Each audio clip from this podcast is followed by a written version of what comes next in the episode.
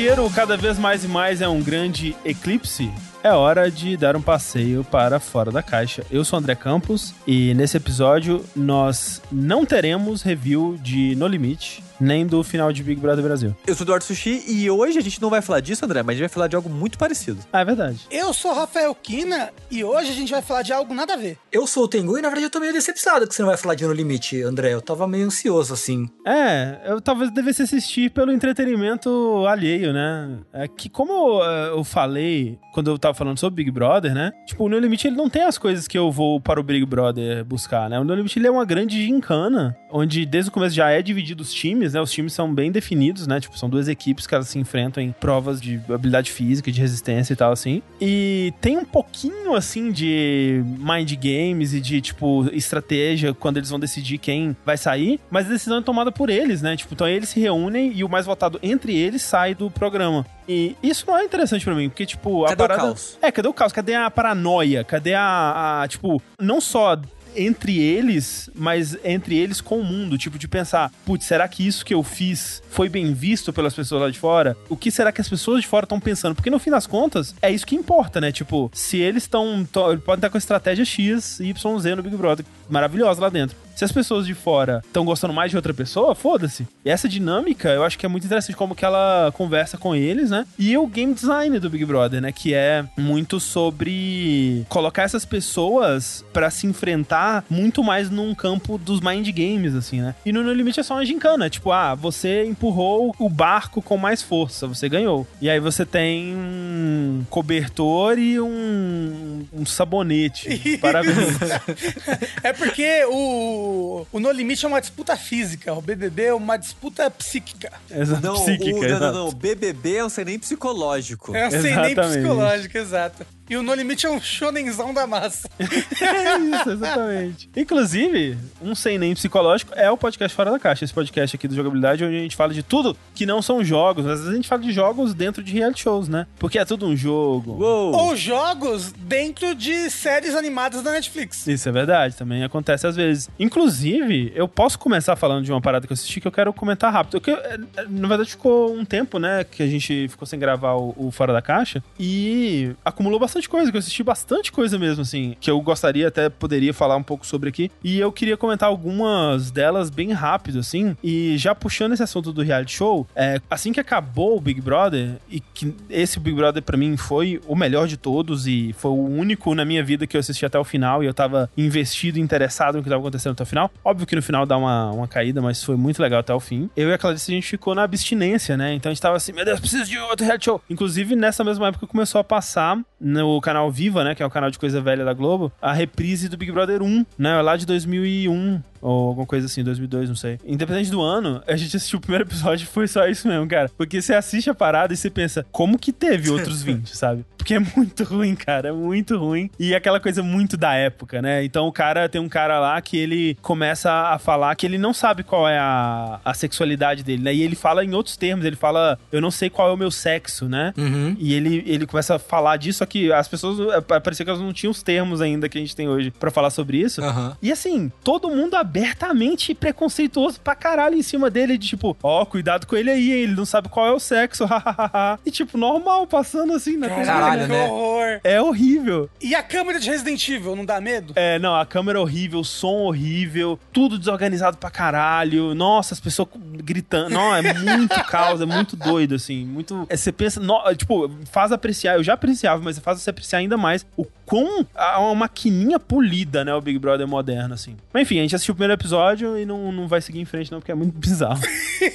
e aí a gente foi pra segunda temporada do The Circle americano que estreou na Netflix. E assim, eu já falei sobre The Circle aqui algumas vezes. Já teve a primeira temporada americana, uma brasileira, uma francesa, né? E tem a temporada original do The Circle, que é britânica. Essa eu nunca assisti porque não foi pra Netflix, né? Mas dessas que passaram na Netflix, The Circle é um dos meus reality shows favoritos, assim. E eu reforço aqui as coisas que eu falei sobre ele, porque ele, ao contrário do Big Brother, que é uma experiência extensiva, né? Ele funciona muito porque ele é incrivelmente muito bem editado, muito conciso. Os episódios são muito cheios de coisa, ele não enrola. Todo episódio termina num cliffhanger, cara, que é é absurda, assim, os caras são mestres em te fazer quase sentir fisicamente obrigado a ir assistir o próximo episódio. Pra quem não se lembra, o The Circle é um reality show onde as pessoas, elas estão todas num prédio, mas cada um num apartamento desse prédio, e elas nunca se veem, elas só se comunicam através de uma rede social fake chamada The Circle, por onde elas conversam por texto, né? Então elas ditam o texto pro The Circle, esse computador imaginário, que na verdade é alguém da produção digitando lá e colocando os emojis e tudo mais, e elas só conversam e interagem assim, né? E aí quando um é eliminado, o eliminado ele pode escolher alguém para visitar e conhecer pessoalmente, e no final de tudo, todos os cinco finalistas eles se encontram pessoalmente, mas é só nessas ocasiões. E aí, obviamente, tem gente que vai como é de verdade, né? Eu sou João e aqui minha foto de João e tudo mais. Mas tem gente que vai fingindo ser outras pessoas e é um concurso de popularidade, assim. Eles, no final de cada dia ou de tempos em tempos, eles têm que ranquear quem eles mais gostam e quem eles menos gostam, colocar todo mundo na lista. E aí os dois mais bem votados, eles se tornam os influenciadores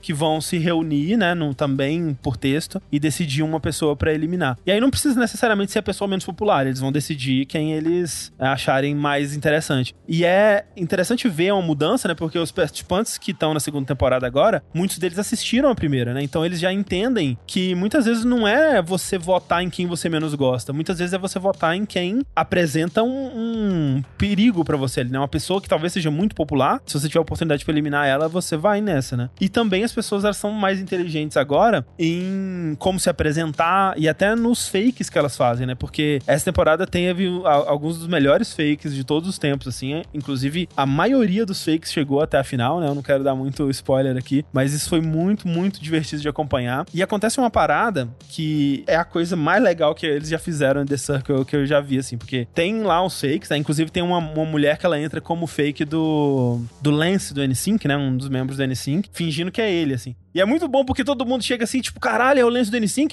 E tem umas pessoas que, tipo, o que? N5? Eu nunca ouviu falar sobre isso.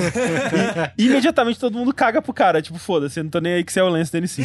E, né, tem umas pessoas, vários fakes interessantes, assim, uns fakes meio irritantes. E eventualmente tem dois fakes que eles são eliminados. É, juntos até, né? É, tem uma noite que eles falam assim: as duas pessoas vão ser eliminadas hoje, as duas pessoas são eliminadas. E aí falam para essas duas pessoas que elas vão na visitar alguém, como sempre acontece e tudo mais. Só que aí eles mandam essas duas pessoas pessoas pro mesmo apartamento e elas não sabiam. Elas tinham escolhido outras pessoas, só que, opa, a gente tá aqui junto nesse apartamento. E aí aparece na TV que elas vão ter uma segunda chance de comandar um novo perfil fake criado pelo The Circle em dupla. Caralho. E aí é tipo um senhorzinho que é um vidente e eles têm que fingir que. Os dois juntos têm que fingir que são um velhinho. E é incrível, cara. É muito, muito divertido, assim. É, de novo, por outros motivos completamente do Big Brother. Eu acho que tem algumas coisas que são as mesmas, né? A paranoia, tipo, a, a estratégia de pensar em como se dar bem com as pessoas e descobrir quem que é contra você, quem tá por você e formar alianças. Essa parte toda tem, mas ele é bem mais alto astral, assim, né? Ele é um, ele é um programa que não dá umas bad. Big Brother de vez em quando dá umas bad, assim. Então ele é muito, muito gostoso de assistir, muito rápido. São, acho que, 11 episódios de 30 minutos. Então, como vai rápido, assim? É, quando eu pisquei, a gente já tava no episódio 8, assim, sendo que a gente tava assistindo um, no máximo dois por dia. É, André, e, hum.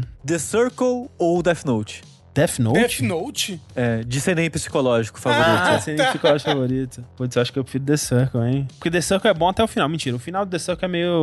ah, tipo, o jeito que eles escolhem o vencedor eu acho meio errado, assim. Não funciona muito pra mim, não. O Rafa assistiu, né, umas temporadas. Você não gostou muito não, né, Rafa? Não, eu aqui assisti, tipo, uns cinco episódios da primeira temporada brasileira. Sei. E uns... Não, minto. Eu assisti uns cinco episódios da primeira temporada americana. Aham. Uhum. E aí eu assisti uns três episódios da primeira temporada brasileira. E aí tem umas coisas que me incomodam, assim, não sei. Tem, tipo, primeiro, primeiro, as pessoas, elas são muito personagens fora ali do negócio, assim, sabe? Tipo, fora da rede social The Circle, elas são muito. E eu acho que elas têm que fazer personagens, assim, sabe? Tipo, ô, oh, você vai ser o nerd, hein? A produção fala. Aí o cara, pô, verdade, eu tenho que ser o nerd. Aí ele é um nerd o tempo todo, entendeu? E aí, tipo, o roteiro, o roteiro do The Circle americano é o mesmo roteiro do primeiro episódio do The Circle brasileiro, que é o mesmo roteiro do primeiro episódio do The Circle França, pelo visto. Não é. Do, o, do, o do França é diferente. E é por isso que eu digo que não tem um roteiro roteiro. É, é assim, o que acontece é que, de fato, eles pegam, e eu acho errado isso, na verdade, eles pegam, no- tanto no americano quanto no brasileiro, eles pegaram arquétipos muito parecidos, né? Então, tipo, tem uma série de arquétipos no americano que eles replicaram no, no brasileiro. E acaba, de uma forma muito curiosa mesmo, gerando uma dinâmica muito parecida. Agora, se você vai ver, é, é isso que você falou das pessoas tem que ser um personagem fora do The Circle, se você acompanha essas pessoas fora, e uma das pessoas do The Circle brasileiro, inclusive, eu já conheci pela internet, que é aquele Gable, né? Que é um cara aí dos YouTube de games e tudo mais, ele é aquela pessoa.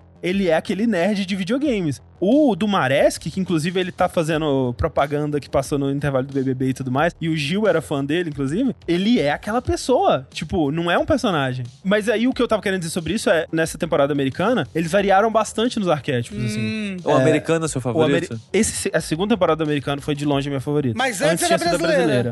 É, a brasileira. é. Mas é, The Circle eu recomendo bastante. Especialmente essa segunda temporada. Continuando aqui, eu vou falar do filme do momento. Que fala muito sobre é, redes sociais. Uou! The Circle. do- Fechou o círculo. Exatamente. Olha aí. Vou falar aí da família Mitchell contra as máquinas. Acho que ou, é isso. Algo o nome assim. é. É o nome do filme. É, o nome original, no caso, é The Mitchells vs. The Machines. Então, eu imagino que seja a família Mitchell contra as máquinas. Uhum. Que foi um filme que eu acho que as pessoas estão vendo e falando sobre. Olha, é o novo filme do pessoal do Aranha Verso. É, sim. Que é basicamente isso, né? É um novo. Eu não sei se são as mesmas pessoas. É do mesmo estúdio, deve ter algumas pessoas. Exato, né? Mas é o mesmo estúdio, né? Da Sony Pictures Animations. É, mas não acho que não é nem tipo ah, do mesmo diretor, nem nada. Não, não. Mas é da mesma patota ali e seguindo meio que um pouco a inspiração do sucesso do Homem-Aranha, né? No sentido de vamos fazer uma animação diferente, que brinca com gêneros, que é divertida e é colorida. E nesse sentido, The Mitchells segue bem essa vibe. Eu acho que menos que o Aranha Verso, porque o do Homem-Aranha tinha a justificativa do universo de cada um, né? Uhum. A cada um animado de uma maneira um pouco mais diferente. Então acho que tinha mais desculpas pra variar no geral, assim. O da família Mitchell é meio que uma, um, um floreio narrativo guiado pela mente da protagonista da história, né? Uhum. Que ela é uma pessoa muito criativa. Então, indo já um pouquinho pra história do filme, né? Esse filme, ele é um pós-apocalipse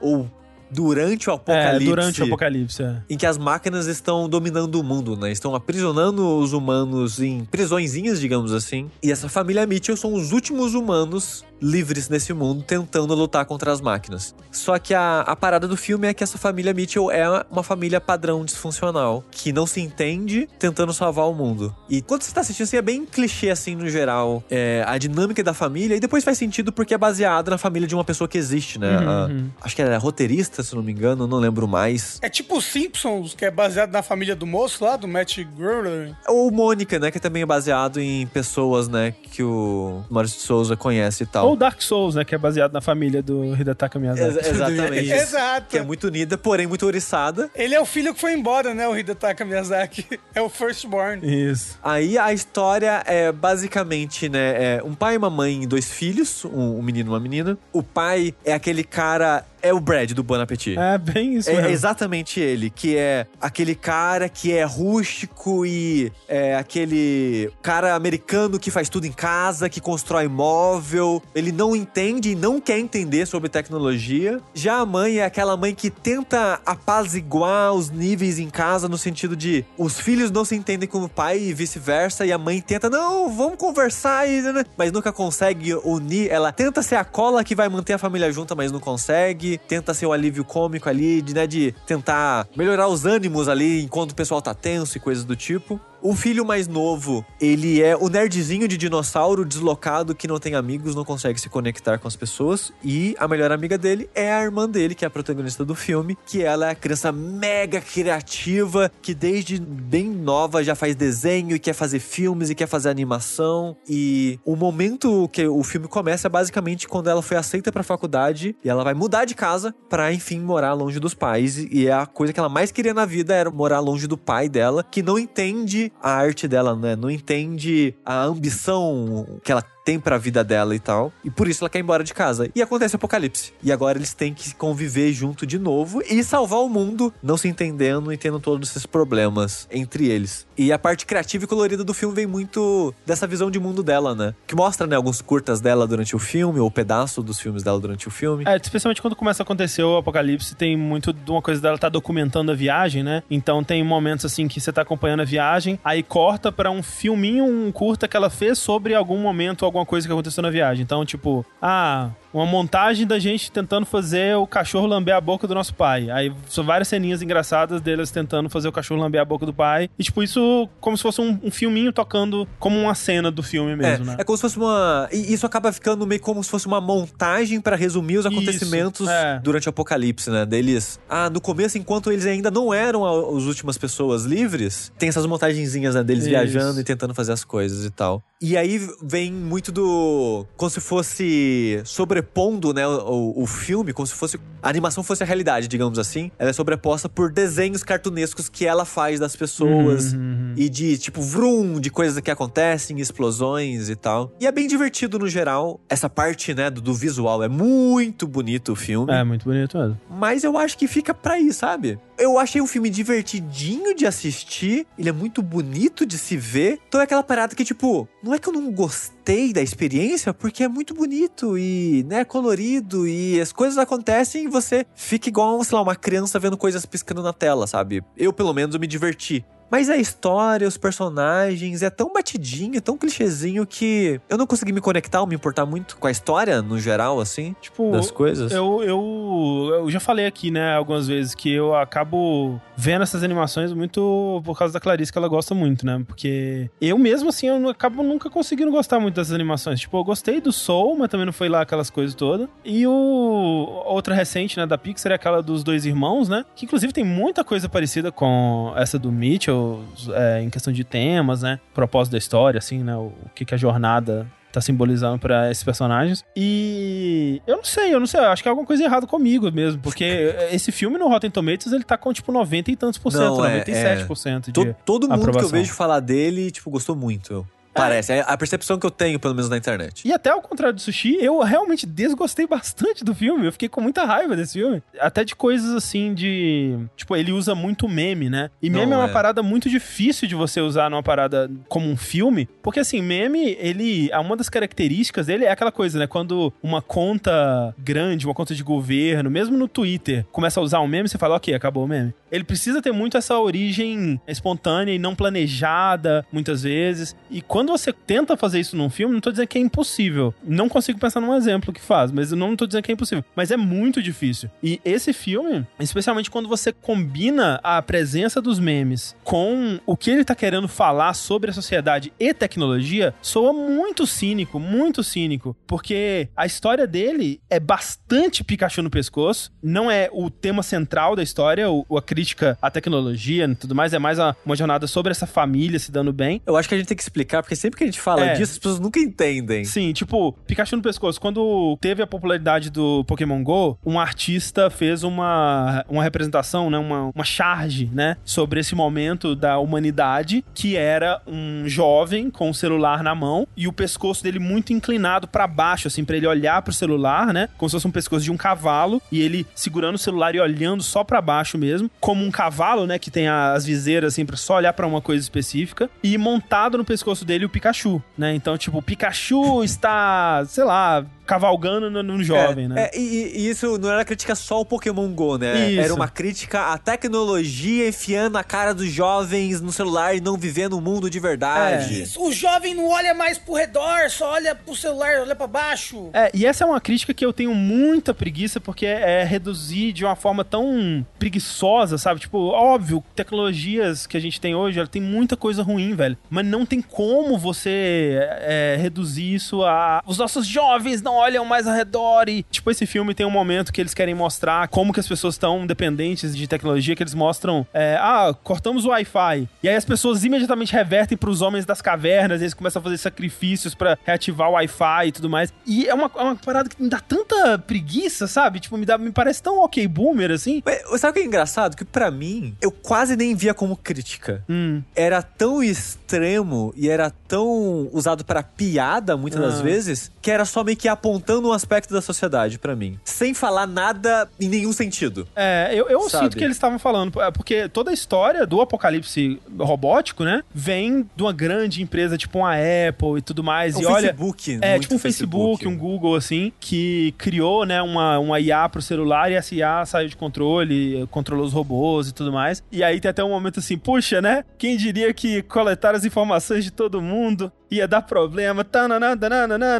e aí todo mundo ria, assim. Então, tipo, pra mim ele tem muito uma coisa de criticar essas coisas de tecnologia que estão acontecendo atualmente, que eu não tô dizendo que não tem coisas a serem criticadas aí. Tem muito, até Tem diria. muito, mas é uma crítica muito rasa de um jeito que realmente não diz muita coisa. É só pra, tipo, falar assim, olha lá esses jovens, olha as coisas erradas que eles estão fazendo. no- E soa muito como, no meu tempo era melhor, porque tem o personagem do pai, que não é o protagonista, mas eu sinto que, no geral, quando o filme se resolve, a visão dele é a visão que vence. Você acha? Eu acho. Na minha cabeça fica no meio termo, assim, sabe? É. Que, sem dar spoilers nem nada, né? Mas eu acho que no final é meio que a visão, assim, é meio que uma mistura da filha e a dele, assim, sabe? Que a filha é mais pró-tecnologia, Sim, né? E tal. sim, sim, sim. Obviamente, porque ela é uma, uma adolescente, ela cresceu nesse cenário, ela entende melhor as coisas que estão acontecendo. E eu acho que acaba sendo meio que uma mescla, tanto que ele co- começa a mexer, né? Mas ainda é mostrado como. Meu Deus, que loucura! Que doideira! Ah, que sofrimento! Eu acho que por esse motivo e outras coisas que acontecem no filme, a história ela se alinha mais com a visão de mundo dele. Tem algumas concessões que são feitas, mas quando soma isso tudo, me parece um pouco cínico, né? Quando eles fazem isso tudo e começam a colocar memes, me parece tipo o policial que vai na escola e põe um boné e senta na cadeira pra falar com os jovens, assim, sabe? Aham. Me parece muito isso, esse filme. Então, além do que o Sushi falou, né? Que é uma história bem batida, tipo... É mais uma história sobre- de família sobre, tipo... Ah, vocês são especiais do jeito que vocês são. Basta vocês descobrirem o que tem de especial em vocês. E é bem isso, né? Tipo, é, É. é- é até um pra um, assim. Olha, o cachorro tem uma coisa que é estranha. Aí ele começa tentando mudar o cachorro. Não, cachorro, tente fazer isso aqui direito. E aí no final, não, o cachorro ser assim é a solução dos problemas. Ele era perfeito o tempo todo. E todo mundo tem um momento que é assim. E nossa, eu tô tão de saco cheio desse tipo de história, cara. É, e tipo, nos créditos humaniza bem o filme, pra mim, assim. Porque os créditos é foto É legal, é. das pessoas envolvidas no filme. Uhum. Obviamente não vai ter das milhares de pessoas que trabalharam nas animações, né? Não vai ter lá o, o pessoal que ficou 24 horas animando por sete dias cabelo, seguidos, né? né? É. Mas a parte criativa, né? O pessoal que tá mais lá em cima, mostra, né? Tipo, ah, o diretor com a família, ou diretora, não lembro. É, ah, os escritores, os designers, e não sei lá o que, os, os líderes do, do grupo de animação. Mostra a foto da família e a setinha apontando, tipo, ah, essa pessoa aqui e tal. Humanizou um pouco o filme mais pra mim, e eu até consigo ver que a ideia do filme, a concepção do filme, veio de um lugar muito genuíno, né? Sim, tenho certeza que sim. Mas ao mesmo tempo, que bom que você conseguiu colocar sua ideia no papel, mas que pena que já é uma parada que já tá aí tanto, sabe? E o ar diferente que tentou trazer com a animação, a animação é muito bonita, mas não agrega o suficiente pra melhorar o filme pra mim. E essa parte da tecnologia, pra mim não diz nada, só me deixa meio cringe. É meio cringe. Porque, tipo, toda vez que tinha os memezinhos, eu dava uma contorcidinha também. Eu, Nossa, eu confesso. primeiro, assim, quando mostra o pai dela gritando, ah, meu pai me lembra aquele meme do macaco gritando. Nossa. Aí corta pro vídeo do macaco, aí corta pro vídeo do pai, aí fica cortando entre os É. dois rapidão, assim. Que que é isso, cara? É. Que que é isso? É, eu fi... Ai, gente, é porque é jovem. Vocês Mas são então, muito é isso, que eu, é isso que eu tô falando. Rafa. Não parece feito por jovens, parece feito pelo policial que entra na escola, põe o boné e senta na cadeira. Porque soa muito cínico. Tanto que entendeu? tem um monte de meme velho que os jovens já É. nem sabem mais. Exato, tipo, chega uma, uma hora que a menina, ela vai falar de alguma coisa e ela cita Ghostbusters como referência. E tipo, oi, a ideia é falar com o jovem, por que você tá citando Ghostbusters, sabe? E de novo, eu acho que essa parte de crítica, entre aspas, que eu não acho que acabou sendo uma crítica, pelo menos, pelo menos não pra mim, a tecnologia e os rumos que a gente tem tomado nesse sentido, é feito de uma maneira tão neutra, assim, e sem esforços ou sem se aprofundar, que eu te garanto que nenhum jovem, tipo criança, adolescente, que viu esse filme se incomodou um segundo com o que tá lá. É. Sabe? Tipo, viu aquilo como tipo, ah, ele- acho que é assim mesmo. Quando corta o Wi-Fi, meus amigos ficam loucos gritando mesmo. É isso. Talvez, André, seja só realmente uma piada ruim. Entendeu? Tipo, Talvez, talvez, né? Porque tudo, eu ouço todo mundo elogiando esse filme no, no quesito gráfico, mas a- as críticas que eu vi é as piadas são meio bosta. Tem uma piada boa, que é. A esposa dele tá falando assim: Nossa, tem tanto tempo que a gente não sai com a nossa família, a gente se dá bem, né? Todas as fotos são a gente brigando, aí corta pra várias fotos, assim, que é tipo Ah, a mãe feliz, assim, e o pai e a filha, tipo. Puto, assim, na foto. Aí o pai, claro que não, olha aquela ali, aquela foto tá todo mundo feliz. Aí corta pra uma foto que é a moldura com a foto padrão que vem, sabe? Quando você compra no, no supermercado, vem com a família padrão, assim. Eu ri bastante dessa piada. Mas acho que foi a única também. Mas é, eu, eu acho que ele tá acima dos níveis da, da Sony Pictures, sabe? a parada é que o último filme da Sony de animação foi o Homem-Aranha. É, e aí, ó, em contraponto pra falar que eu nunca gosto dessas animações, eu gosto demais do Aranha Verso. É muito boa. É. mesmo. Mas que o Aranha Verso é uma outra pegada. O Aranha Verso, ele. Mas, Rafa, é uma outra animação do mesmo estúdio. E esse filme, quando fui ver, era porque as pessoas estavam vendendo assim. É um novo filme do estúdio que fez o Aranha Verso. E ele é colorido e cheio de estilos de animação diferente. Eu falo, beleza, vamos ver pra onde vai. Vejo que é o pessoal tentando replicar o sucesso com é, variando o estilo de animação. Que funciona, nesse sentido, Exa- funciona, é muito é- bonito. Exato. Tanto que o meu elogio ao filme é isso. Ele é muito bonito e a maneira que ele brinca com os estilos funciona e é legal. Porém, o conteúdo do filme em si, pra mim, não é muito legal, muito interessante. Então, é do mesmo roteirista, do mesmo diretor, é da Não, mesma não, coisa? eu eu acho acho, que que, não. é só do mesmo estúdio. Mas realmente, o, você vai ver o, o Merchan, assim, você vai ver a propaganda é Sim. das mentes de Homem-Aranha no Spider-Verse. Mas é que nem quando eles falam assim, do produtor Michael Bay. E o Michael Bay, tipo, passou um, um dia no, no estúdio pra É. olhar falou, valeu, É, tá é bom. porque é do mesmo estúdio, mas se você for ver, quais são as outras coisas da Sony Pictures, assim? É... De animação, talvez aquele da salsicha da Sony, eu não lembro. Festa da Salsicha? é. O Hotel Transilvânia não é da Sony Pictures? Ah, se pá, é. Mas o Tato Transformando tem muita gente que gosta, né? É legalzinho. É, mas o Hotel Transilvânia é nesse nível aí, entendeu? Ah, É, mas assim, vi. o Hotel Transilvânia é de 20 anos atrás também, tem que lembrar disso. Não, calma aí, o Hotel Transilvânia não é de 20 anos atrás, não. Deve ser tipo 2010, é, é uma É. coisa assim. É que tem vários, né? Tem várias sequências já. Tipo, eu acho que talvez em questão de comédia e história ele esteja no nível de Hotel Transilvânia. Olha, o Hotel Transilvânia é de 2012, Rafa. É, mas o Hotel Transilvânia 3 é de 2018. É que- E vai sair o Hotel Transilvânia 4 agora. É que eu só vi o primeiro. E o primeiro, como uma animação do começo ali da década, é ok. Não. é ok, mas é o mesmo estilo. Ou, sabia que Hotel Transilvânia 3 teve um orçamento de 300 milhões e teve um, um faturamento aí, um bruto de quase um bilhão? Pois é, por isso que vai ter o 4. É, por isso que vai ter o 4. mas então, eu acho que é no nível do Hotel Transilvânia mesmo. É, eu nunca vi, então não sei dizer. Em questão de história, né, no caso. Mas eu, eu, eu, eu acho bacana, pelo menos a animação é bem diferente do padrão antigo. Não, isso é, isso é. É, mas assim, ó, a Sony, ela, ela fez uma parada aí muito inteligente. Eu achava, eu jurava que esse filme ele tinha lançado direto pra Netflix. Hum. E ele saiu no cinema ano passado. Olha aí. A Sony lançou esse filme no cinema ano passado. Obviamente ninguém viu por pandemia. É, realmente não tinha ouvido ninguém comentar sobre. É. E depois ele vendeu os direitos pra Netflix publicar, tipo, home video, sabe? Entendi. Streaming e tal. O filme custou 75 milhões pra produzir. A Netflix comprou os direitos por 110 milhões. Meu Deus. Caralho! Então só a venda pra Netflix dos direitos já pagou o filme e saiu no lucro.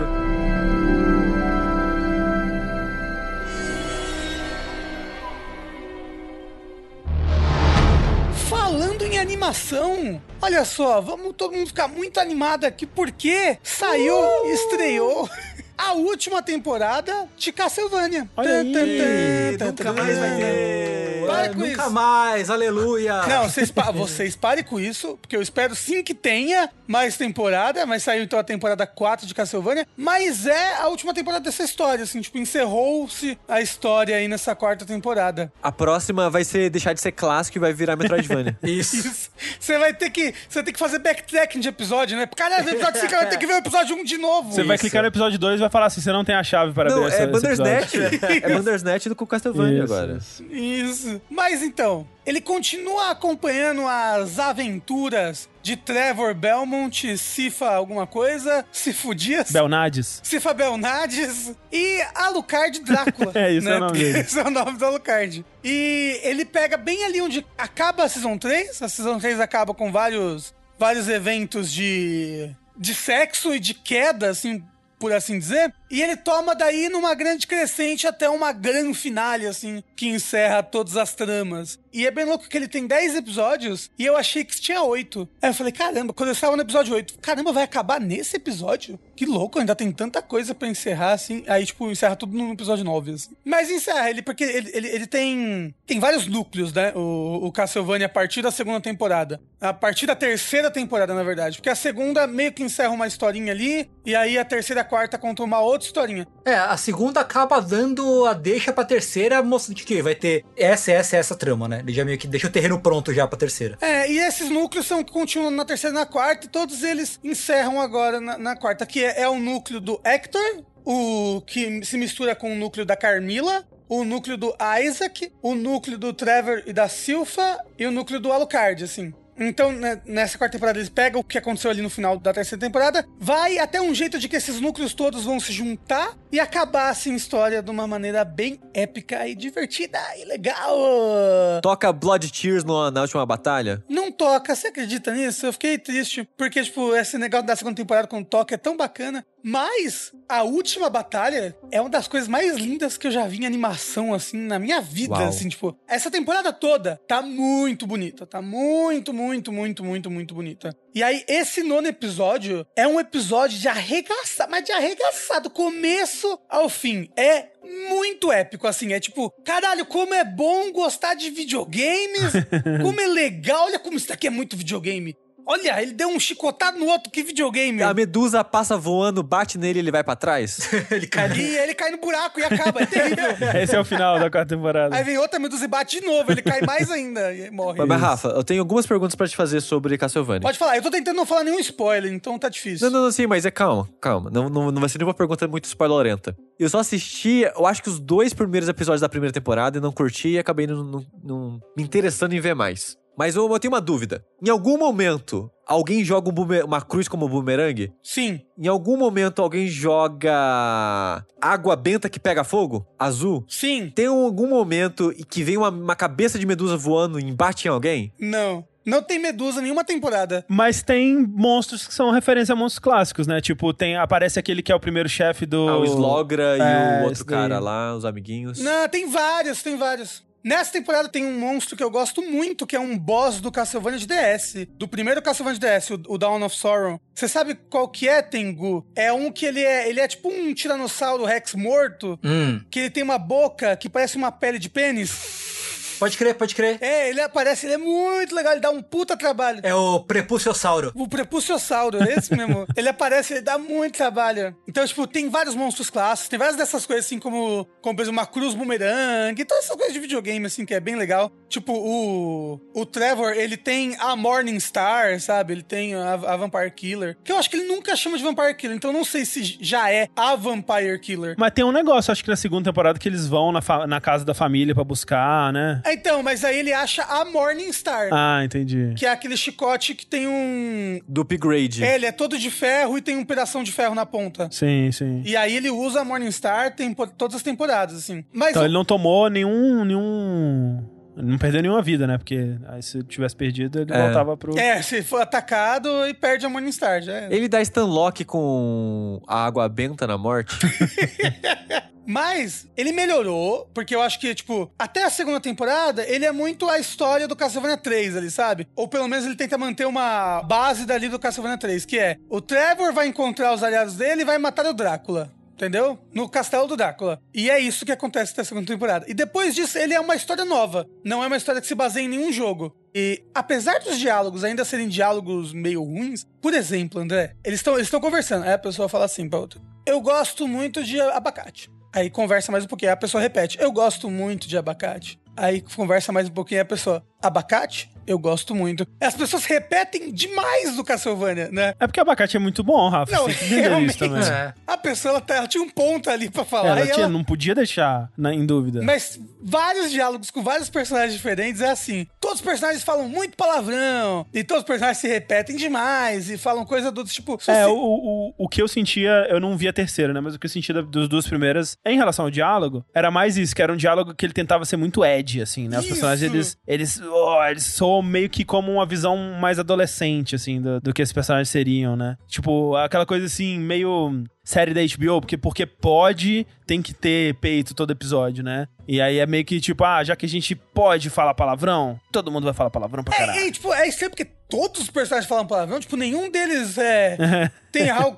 Nenhum deles tem um, um algo diferente contra isso, sabe? Eu sei, eu Mas não não sei. chegava a me incomodar, não. Eu achava esquisito, mas não me incomodava, não. Exatamente, eu, eu, eu acho esquisito. Assim como eu acho esquisito alguns dos diálogos. Mas os diálogos em geral, o roteiro no geral, melhora muito na terceira temporada Uhum. e continua bom nessa quarta temporada. Eu acho que encerrou bem legal a história, encerrou bem épico, bem videogames, batalhas iradas e maravilhosas. E se eles quiserem, eles podem continuar, ou eles deveriam, pra mim, continuar, com uma nova geração, entendeu? Poderia fazer com o Simon, Aham. sabe? Poderia ser com o Simon, muitos e muitos anos depois. Ou poderia ser com o Richter, a próxima, assim. Porque o Richter já é muito anime, né? É, não, e já, jun e já junta com a história do Symphony of the Night e tudo mais. Traz a Maria. É. Porque, como eu falei, ficaram. Eles melhoraram muito durante as temporadas. A primeira temporada é a pior de todas, a segunda eu já acho legal, a terceira eu acho mais legal ainda, e essa daqui encerrou muito bem. Então, tipo, porra, continua, quem sabe? Quem sabe? Dito isso, eles tomaram rumos bem diferentes dos videogames. Eu não sei como é que seriam as histórias dos próximos Castlevania, sabe? O próprio Drácula é um personagem muito mais humano e, e um personagem que você torce muito mais por ele do que eu acho que você torce nos videogames, sabe? Nos videogames ele é só um monstrão, um chefe final. Te falar que eu assisti também só as duas primeiras temporadas, e a única coisa que eu genuinamente gostei, assim, foi do Drácula, como personagem, assim. Acho que ele é um personagem bem construidinho, você consegue se relacionar com ele, né, se, se ter alguma conexão com ele ali. Então eu gostava. Que bom que eles mantiveram nessa linha aí. A coisa que mais me afastou, eu acho, primeiro que eu achei a história ruim no, nos, nas primeiras temporadas, e o humor filme da Marvel, né? Aquilo lá eu acho insuportável. É, tem muito disso. É, É. mas ó, melhora. Que bom. De verdade, a partir da terceira temporada melhora muita coisa de roteiro e, e de, e de diálogo, assim. Tem um diálogo na terceira temporada que eu acho genuinamente muito, muito bom, assim. Que é o Isaac conversando com outro personagem, assim, pra quem assistiu. É um Isaac conversando com outro personagem no deserto, assim, numa fogueira, né? E é um diálogo muito legal. Falando, nossa, que saudade do abacate, né? É isso. Saudade. Aí o, aí o personagem fala, eu gosto de abacate. Aí o Rafa chorando, nossa, que lindo, cara. Não, não. Mas abacate é tão gorduroso, tem certeza? Mas é, eu acho que, sem dar spoiler, recomendo bastante. É divertido, tem uns personagens top, tem luta. Cara, a luta tem um novo nono episódio inteiro. Ou, eu queria falar pra vocês assim, ó, quer saber? Assiste só o nono episódio, não precisa assistir Ah, mais Rafa nada. é desses. Que nem quando ele pagou, ele pagou 15 reais pra Mel assistir uma luta de Naruto.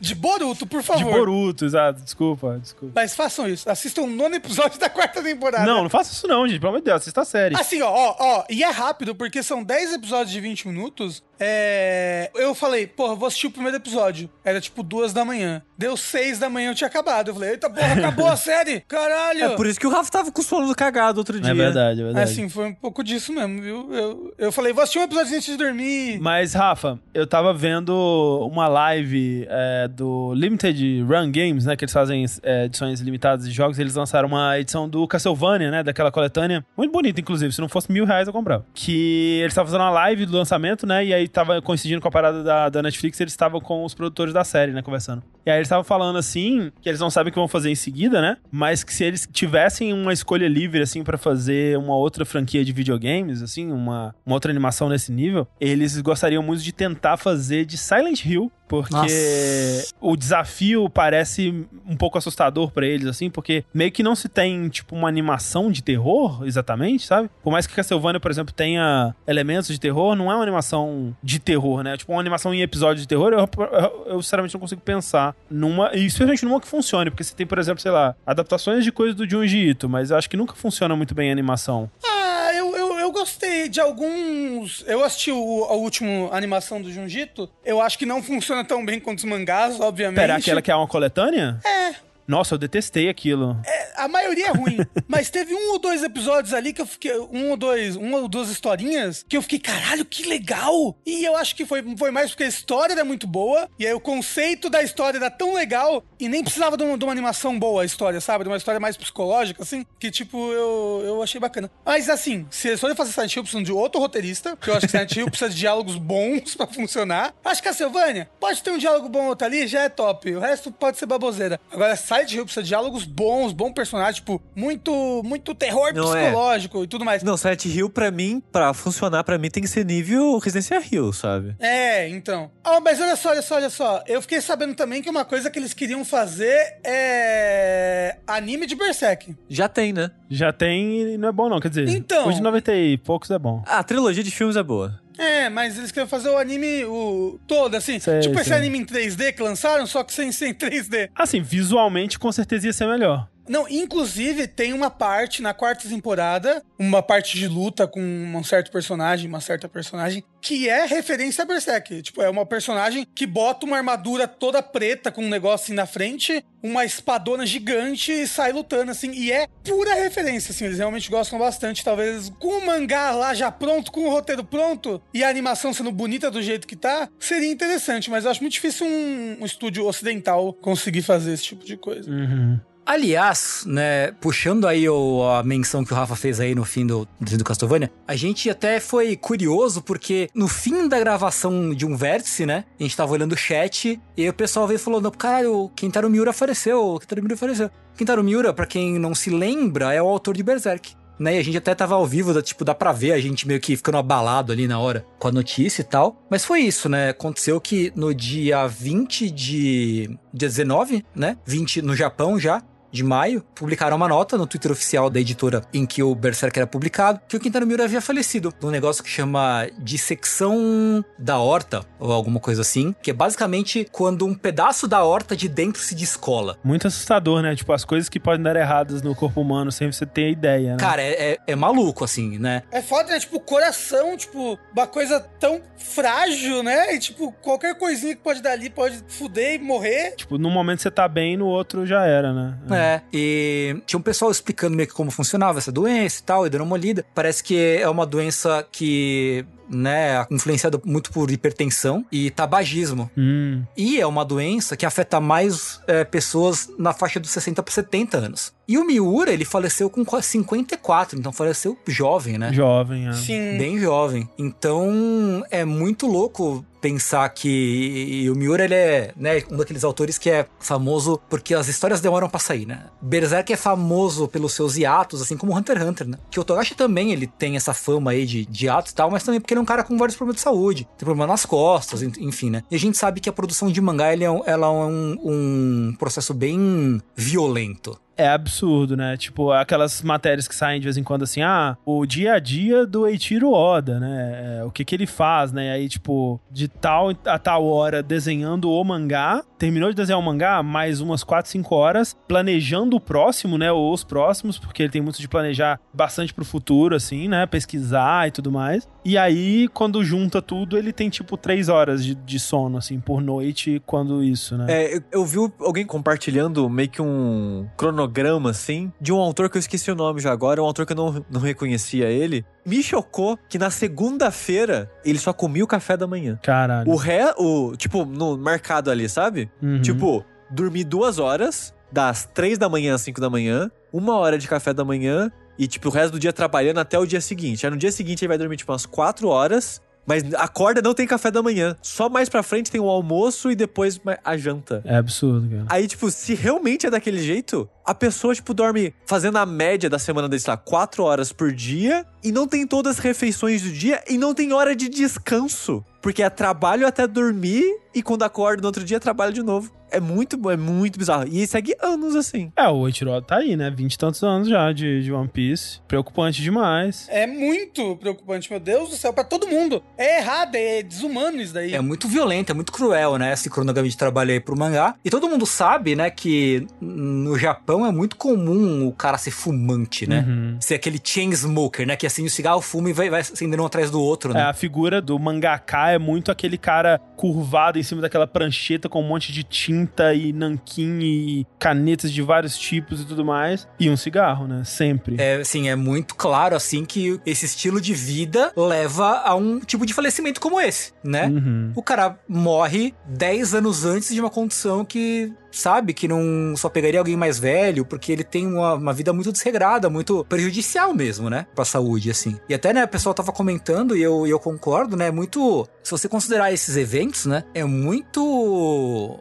ruim e muito prejudicial aquela piadinha do mangaka preguiçoso, né? Nossa. Ah, Togashi preguiçoso, ah, vai trabalhar, né? Eu fico puto, cara. Eu fico. Assim, o, o Togashi, especialmente porque é um cara que eu conheço um pouco mais da história dele, né? Tipo, de como que foi o. Pra quem quiser procurar, né? Tem uma, um, uma zine, né? Um dojinshi que ele lançou um tempo depois do final do Yu Yu Hakusho, respondendo algumas perguntas de fãs e tal. E ele fala bem abertamente sobre o, o final do Yu Yu Hakusho, assim, né? Ele, é, a, a Zine chama Yoshirin Depon. Você pode achar, tem um- uns desenhos e tal, ele faz uns quadrinhos loucos lá e tal, e ele fala sobre isso. E ele fala, tipo, da dor crônica, né, que ele sentia, e você consegue traçar muito bem quando que o mangá de Hakusho começa a ficar meio que sem cenário, é, lutas mais aceleradas, coisas tipo, não tô muito mais afim de fazer isso, eu gostaria muito de encerrar. Por favor, senhor editor, gostaria de finalizar esse mangá, será que eu posso? E ele meio que se auto-sabotando ali, sabe? Dá muito pra entender. O próprio final, né, do mangá do Yu Hakusho é, é tipo, ops, acabou. Exatamente. E era aquela coisa que ele fala que enquanto ele tava desenhando, o coração dele doía, ele sentia uma dor. Não só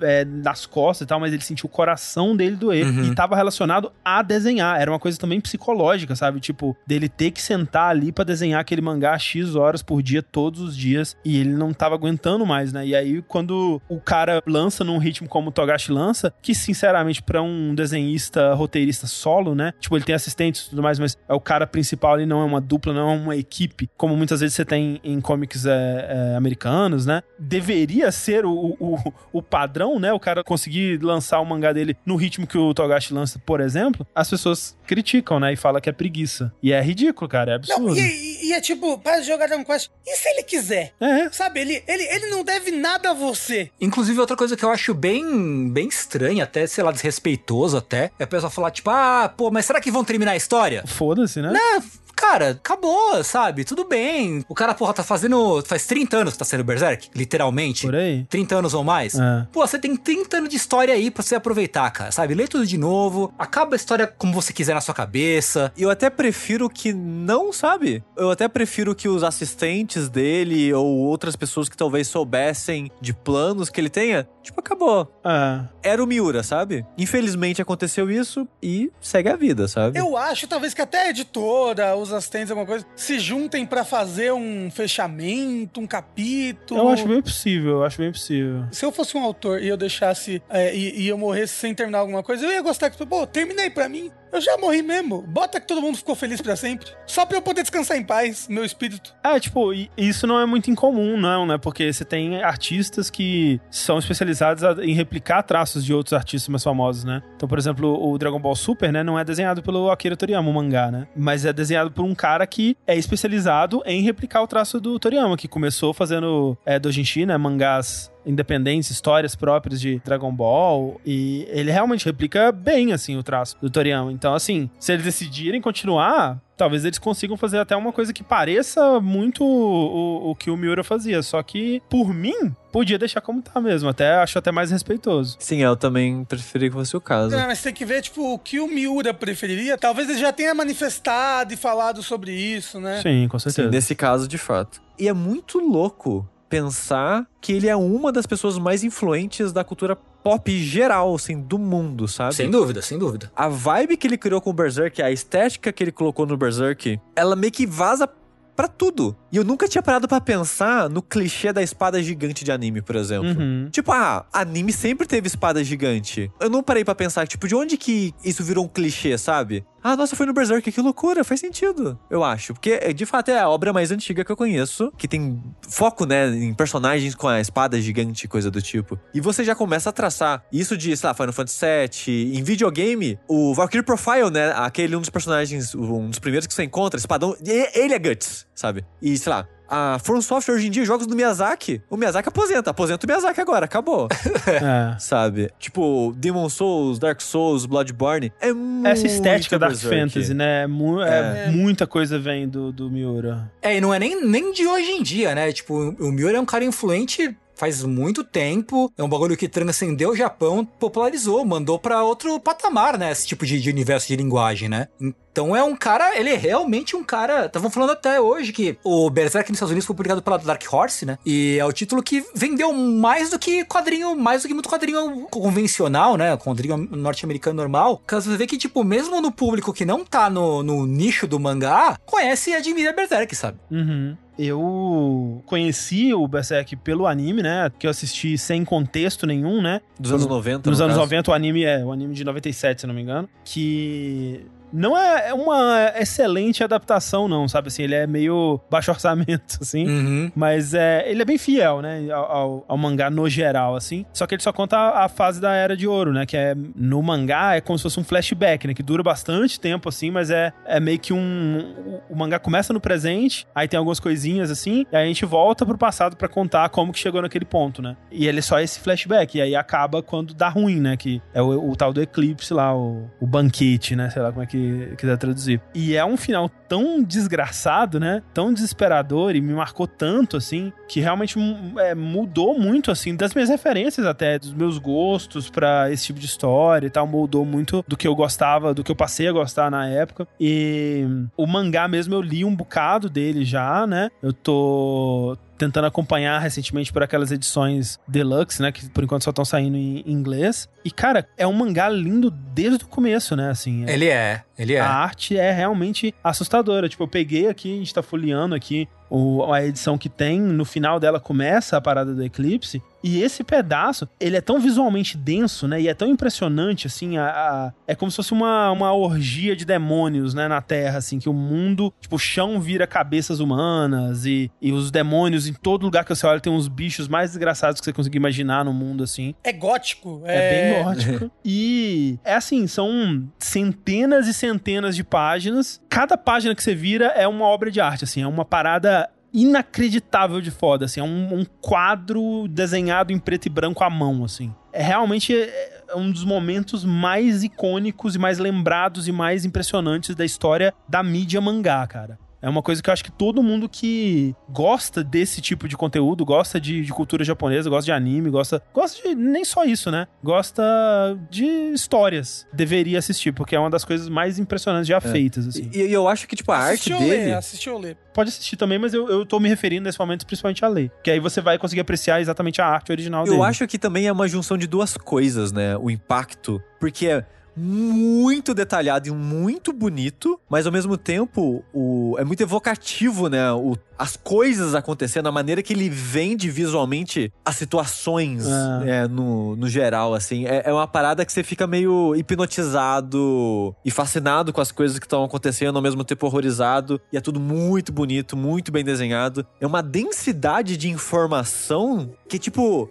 é muito detalhe em todos os desenhos. É. E tem desenhos gigantes. E tem muitos desenhos que são duas páginas, Sim, uma sim. página e meia e tal. Mas ao mesmo tempo muito claro e É. muito limpo de ver, sabe? É, então, era isso que eu ia falar, porque, né, eu, eu tô lendo One Piece, né, a gente vai falar de One Piece ainda nessa edição, a gente tem falado, feito os checkpoints né, nas últimas edições, e o Oda, ele vai complicando o traço e fica ficando difícil de ler. Sim, é verdade. Mas eu acho que nunca- isso nunca acontece com o Berserk, assim, o Miura faz cenários super detalhados, coisas, né, com uma técnica incrível e não me parece que isso dificulta a leitura. Continua um mangá que é muito tranquilo de você ler sem se perder no que tá acontecendo, sabe? É um balanço muito louco de, de- conseguir fazer. é muito triste, né, a morte dele por ele ser tão jovem, né, e tudo mais, mas é, eu nem consigo ficar triste no sentido de é, da obra dele, né, porque o cara, né, como o Tengu disse, são 30 anos de um trabalho impecável, né, cara? Uhum. E eu espero que, como muitas vezes acontece, né? Com a morte, muita gente falando sobre, mais gente vá atrás pra descobrir, porque é realmente incrível, assim. Eu, eu espero continuar, né? Porque eu sempre quis saber o que acontecia, né? no- no- nas sagas atuais e tal. Eu nunca cheguei, de fato. E uma coisa, é, né, que até postei no Twitter a respeito disso e tal, que foi que no, no meu querido Fifinha rolaram várias homenagens pro Miura, né? Todo mundo botou, se vestiu de Dark Knight, que é uma classe 100% Guts, né? Do Berserk. É, é só pra deixar claro pro pessoal do Ah, é. Fora da Caixa, quando o Tengu fala Fifinha, é Final Fantasy, especificamente o O 14. 14, né? O MMO Final Fantasy 14. É, no dia, né? No dia depois do, do falecimento do, do Miura, em vários servidores, vários lugares, todo mundo fez paradas, né? Fez demonstrações de, de respeito e tal, de saudades pelo Miura. Todo mundo botou seus glamours de Dark Knight, que é uma classe com espadão, né? Que é muito inspirado pelo Guts e tal. É, e fizeram, tipo, filas de Dark Knight pelas ruas das cidades principais do jogo, nas praças, todo mundo fazendo círculo assim e tal. E- então foi bem, bem bonito, assim, sabe? Tipo, a galera se juntou pra. A galera no chat comentando, ah, Rest in Peace, Miura, não sei o que e tal. Foi, Eu vi uns vídeos, cara, é realmente bem impressionante, assim, muita gente mesmo, né? É. O jogo nem aguenta, é muito engraçado. É, não, não carrega os modelos dos personagens. É, você pensa, nossa, mas tá muita gente, mas não aparece, parece tipo, é só uma esfera em volta do, do cara ali que tem gente. Aí conforme vai andando, vai tipo pipocando, dando popinha, assim, né? De vários, várias pessoas surgindo. É. Foi bem legal isso, eu fiquei bem, bem contente, bem emocionado. Bem da hora mesmo. Aí muita gente compartilhando, né, as influências, assim, coisas que ele influenciou, no caso. É, cenas, né, de arte, assim, do mangá, umas coisas impressionantes pra caralho. Voltou a aparecer aquele gif que alguém fez com a cara do Guts, que a pessoa pegou momentos do mangá com a cara do Guts em posições parecidas e Aí vai ela fazendo a vai animação, em é. 3D. Tipo, vai trocando as páginas rapidão, é um gif muito legal. É. Agora o sofrimento do personagem mais sofrido acabou. Exatamente. Pobre Guts.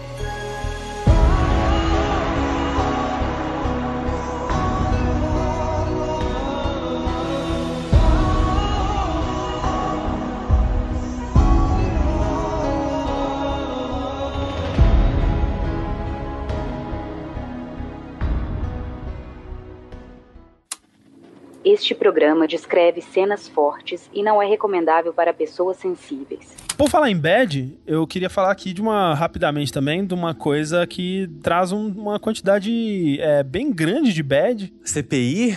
É, tá bom, essa daí. Não. Essa daí eu não recomendo que ninguém assista. E assim, a coisa que eu vou falar agora, na verdade, eu também não recomendo que muita gente assista, não. Que no caso é o caso Evandro, Hum. que estreou no Globoplay.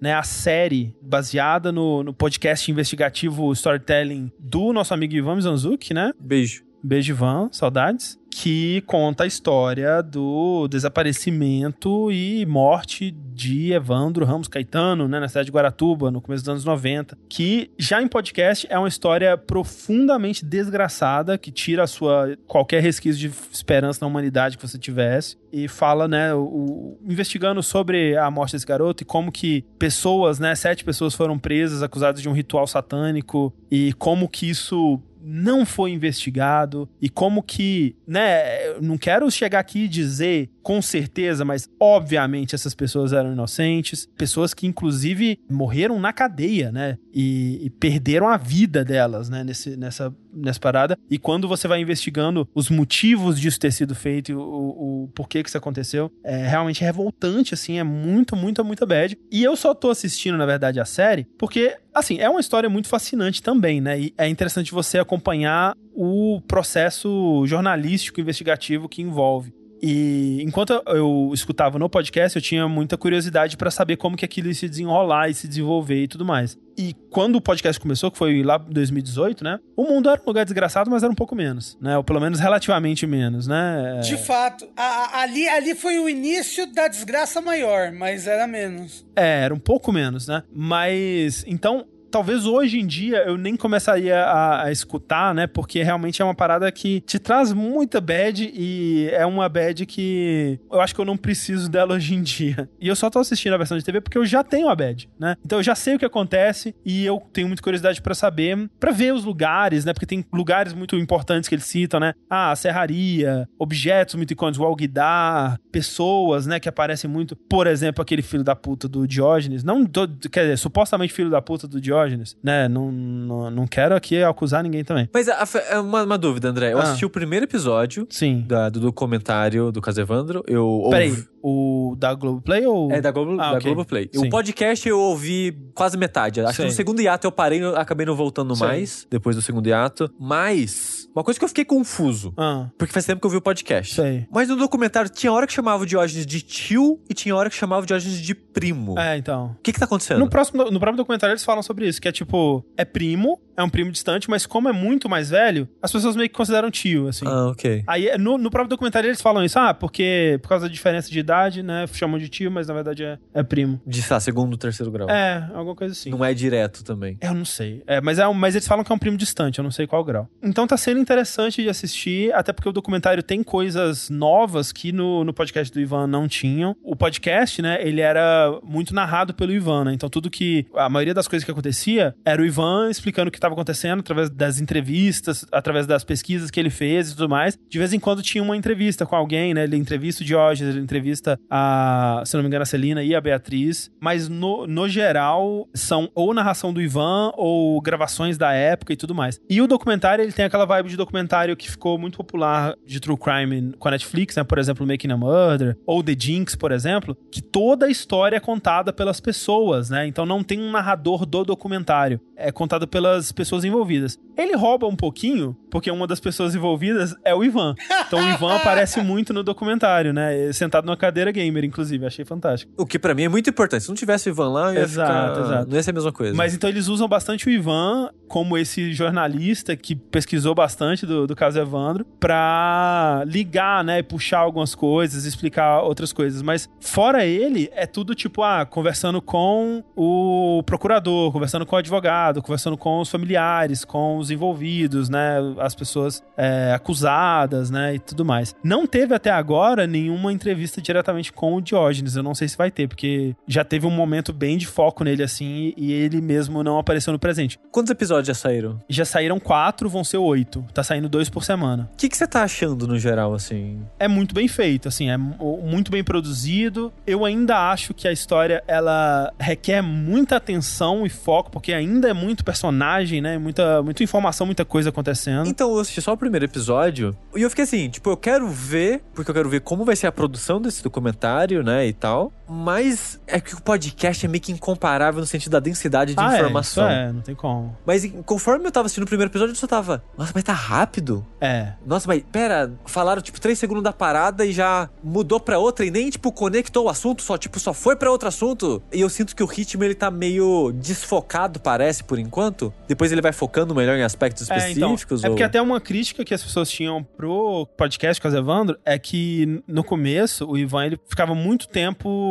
falando sobre a situação política de Guaratuba e as pessoas envolvidas e tudo mais. E você falava, mas peraí, como que isso liga na, na, na Mas- parada principal? Então, mas é importantíssimo. É importante, é muito importante. E o documentário, ele quer chegar na parte principal mais rápido. Ele fala muito disso, né? Da situação política, das pessoas envolvidas e tudo mais, mas é mais pincelando mesmo. Tipo, eventualmente ele volta em algumas coisas. Mas, com certeza, não tem como comparar a, a quantidade de detalhes que o podcast pode dar. Dito isso, eu que assisti, eh, vi até o fim, tem coisa ali no começo dessa história que é realmente menos importante. Tipo, tem muita coisa que Pra contar a história principal, você não precisa entrar nas profundezas. É fascinante e é importante, mas você consegue contar a história principal é, sem isso. E eles, eu acho que eles estão focando no que mais importa né, nessa história, sem deixar totalmente de lado outros detalhes. Assim. Então, acho que eles estão fazendo um bom trabalho, dado essa limitação, né? Porque, como o próprio Ivan já falou, né? Tipo, é muito documento, é muita informação. É uma parada que teve dois julgamentos separados com pessoas diferentes grupos diferentes investigando a parada ao mesmo tempo, pessoas independentes de fora com investigações próprias e informações próprias e pessoa que teve um testemunho aqui e mudou depois e fita que ficou escondida por anos e é, parece um caos do caralho juntar isso tudo e formar uma história que faça sentido, né?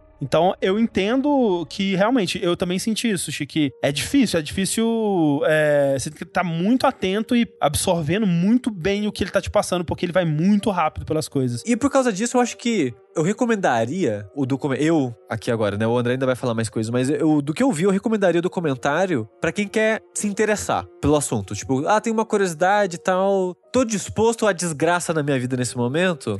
eu acho que talvez começar pelo documentário, mas eu diria pra não pular o podcast ainda assim, sabe? É, se você quer ter toda a informação, sim. Eu, eu tenho coisas, assim, porque é, tem algumas coisas no podcast que são muito pesadas, assim, muito pesadas mesmo. E eu tava pensando, putz, eles não vão falar dessas coisas no documentário, né? E o último episódio que eu vi, que é o 3, ele dá a entender que no 4 eles vão falar dessas coisas. E eu e a Clarice estamos assim, acho que a gente não precisa ver o 4 não, né? Vamos, acho que a gente dropa aqui mesmo. Eu, realmente, eu tô meio que assim, eu não sei se eu quero ver o 4. Especialmente porque você vê a pessoa, né? Uhum. Ali. E se tiver o vídeo também, vai ser bem mais pesado, né? Sim, exatamente. Então, é só uma história muito desgraçada, assim, e que eu acho importantíssimo que tenha é, vindo à tona. E eu não sei, né? É aquela coisa, né? A parada não é como se eles vão reabrir o caso e né, resolver e tentar fazer justiça hoje. Se bem que, né, eu gostaria de um sistema judiciário que talvez pudesse fazer isso, dado a quantidade esmagadora de evidências que é mostrada ali.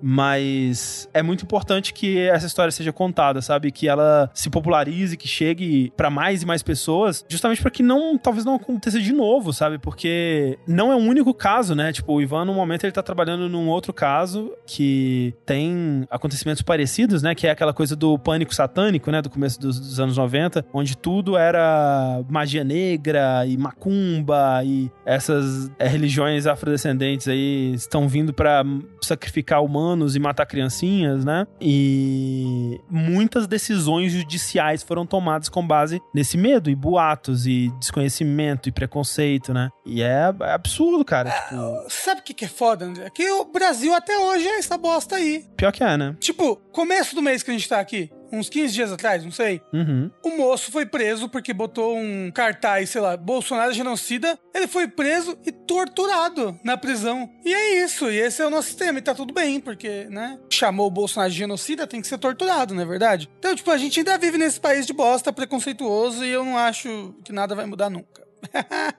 é isso aí. Buraco negro. É isso. Vem buraco negro. E uma outra coisa menos bad, que eu gostaria de, essa sim, recomendar com grande fervor. O vídeo sobre o buraco negro. Yeah! Exatamente, não. É um filme que eu assisti, que eu gostei bastante, chamado Nobody, ou Anônimo, que é um filme, olha só, é um filme sobre um cara que ele parece um cara normal, ele vive ali sua vida normal, né? E aí, de repente, invadem a casa dele e fazem uma, uma coisa ruim.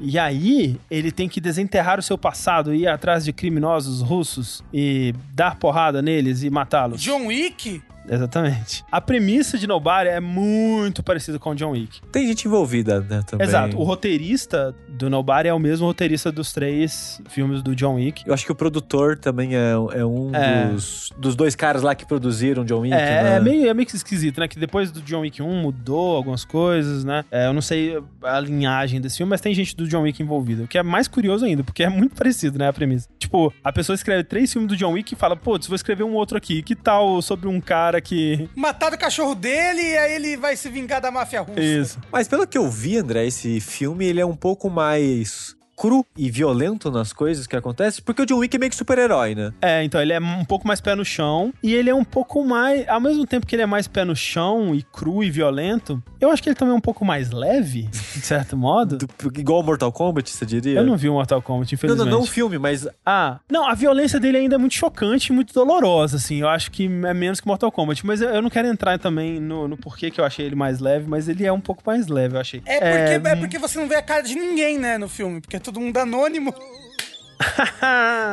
Aperta o botãozinho do Badundes aí, André. Não. Então, assim, quando, quando, você pega essa premissa, né, do filme, você pode, sei lá, falar, né, putz, mais um filme desses, né? Não precisa nem ir pra John Wick. Se for pra aquele filme do Liam Neeson, é um pouco isso também, né? O cara que não mexe com quem tá quieto. Me mexeu com o cara. E agora o cara vai atrás de todo mundo. Ih, fudeu, né, galera? E aí você pensa que talvez, tal qual o Família Mitchell, você... Ah, ok, eu já vi esse filme 700 vezes, eu não preciso ver de novo. Mas ele tem algumas coisas que eu acho que fazem eles valer a pena. Por exemplo, o protagonista é o advogado do Breaking Bad. Alguém Exatamente. que você não diria que é um protagonista de um filme de ação, que é exatamente o sentimento que eles queriam, né? Exatamente. É tipo o Bob Odenkirk, né? Que é um ator que ele já se provou muito versátil, porque ele já fez muitos papéis de comédia, já fez muitos papéis de drama, e agora ele tá fazendo assim, o papel do cara de ação, né? O herói de filme de ação. É o que é realmente surpreendente, assim, e, e, é muito convincente, sabe? Tipo, tem uma cena que eu achei meio forçado, assim, o, a, ele tentando ser muito B10, assim, que ficou meio zoadinho, mas 99% do filme funciona muito bem e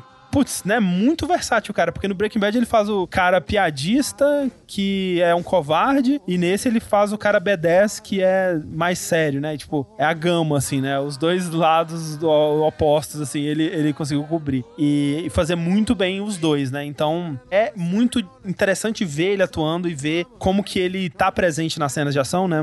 Obviamente muito dublê, mas tem muitas cenas que mostra ele bem aberto, assim, é, na tomada bem aberta, fazendo as coisas e dando os golpes e fazendo umas, umas acrobacias muito loucas. Tem uma cena que mostra ele sem camisa, ele tá bombadinho, Olha aí. achei impressionante. E eu acho que é isso que eu preciso pra minha vida, né? Fazer um filme, porque aí é- todo mundo que faz filme fica bombadinho. É, automaticamente. É, dá um estalo ali, a pessoa fica bombada. E a outra coisa é que, sabendo dos filmes anteriores do John Wick e outros filmes assim, ele inverte um pouco é, a ordem das coisas e subverte expectativas, né? Então, por exemplo, né, o que mostra no trailer. Ele tá em casa, né, e aí a casa dele é, é invadida, né, por criminosos, né? E aí, o que mostra no trailer já, né, que ele vai pegar um taco de golfe, assim, vai chegar atrás do criminoso, e quando ele vai dar a atacada, ele não dá ele deixa os criminosos continuarem o que eles estão fazendo, inclusive a família dele fica puta com ele depois por causa disso e tal. E você pensa, ok, então a história ela vai se desenrolar por causa disso que aconteceu na casa dele, né? Tipo, ele vai ir atrás de vingança contra essas pessoas. E não é exatamente isso que acontece, né? Então, ele coloca ali os ingredientes do John Wick e ele faz uma história que no fim das contas tem muito do que acontece no John Wick também, mas a ordem das coisas é um pouco diferente, as motivações são bem diferentes. É quase como se com os mesmos ingredientes ele tivesse feito tipo um outro prato assim, né? Que vai ter muito das mesmas coisas, mas no, no fim tem um gosto muito diferente. Você diria que é a batata dos filmes. É a batata dos filmes, né? Ele tinha uma batata e aí um fez um purê e o outro fez um- uma, uma batata frita. Um chips de batata. E eu gosto de como que ele muda algumas coisas que não funcionava tanto assim no, é, no John Wick pra mim. Por exemplo, John Wick ele tem a, a necessidade de te mostrar cada uma das 197 pessoas que o John Wick vai matar, né? Então é um problema que eu sinto especialmente no 3, porque chega uma hora no 3 que eu penso, nossa, vai ter mais uma série de criminosos que o John Wick vai matar um por um e, e vai ser isso os próximos 20 minutos do filme. Pelo amor de Deus, eu não aguento mais. E, e isso durante os, a primeira hora do filme, né? Tinha mais ainda. Mas é porque a culpa é do cameraman, né? O Bellum. Tanto que até o nome do, do filme é Parabellum. É isso mesmo, Rafa. Desculpe. o Nobody, né, o Anônimo, ele às vezes ele dá uma, uma simplificada nas coisas, ele também tenta dar um pouco de variedade pra cenas de ação, não é sempre tipo, é, agora o John Wick está entrando num- numa boate, ele vai passar por todos os andares da boate matando todo mundo. Agora o John Wick está passando por um banco, ele vai passar por todos os cômodos do banco matando todo mundo. e aqui não, ele tenta dar um pouco de variedade, tipo, não, não são todas as cenas que é sobre o Bob Odenkirk matando as pessoas, assim, é... A- Achei que ele não matava ninguém. Oi? Achei que ele não matava ninguém durante o filme todo. Por quê? O nome do filme não é Nobody? Ô, Rafa, Rafa, Gente. Nobody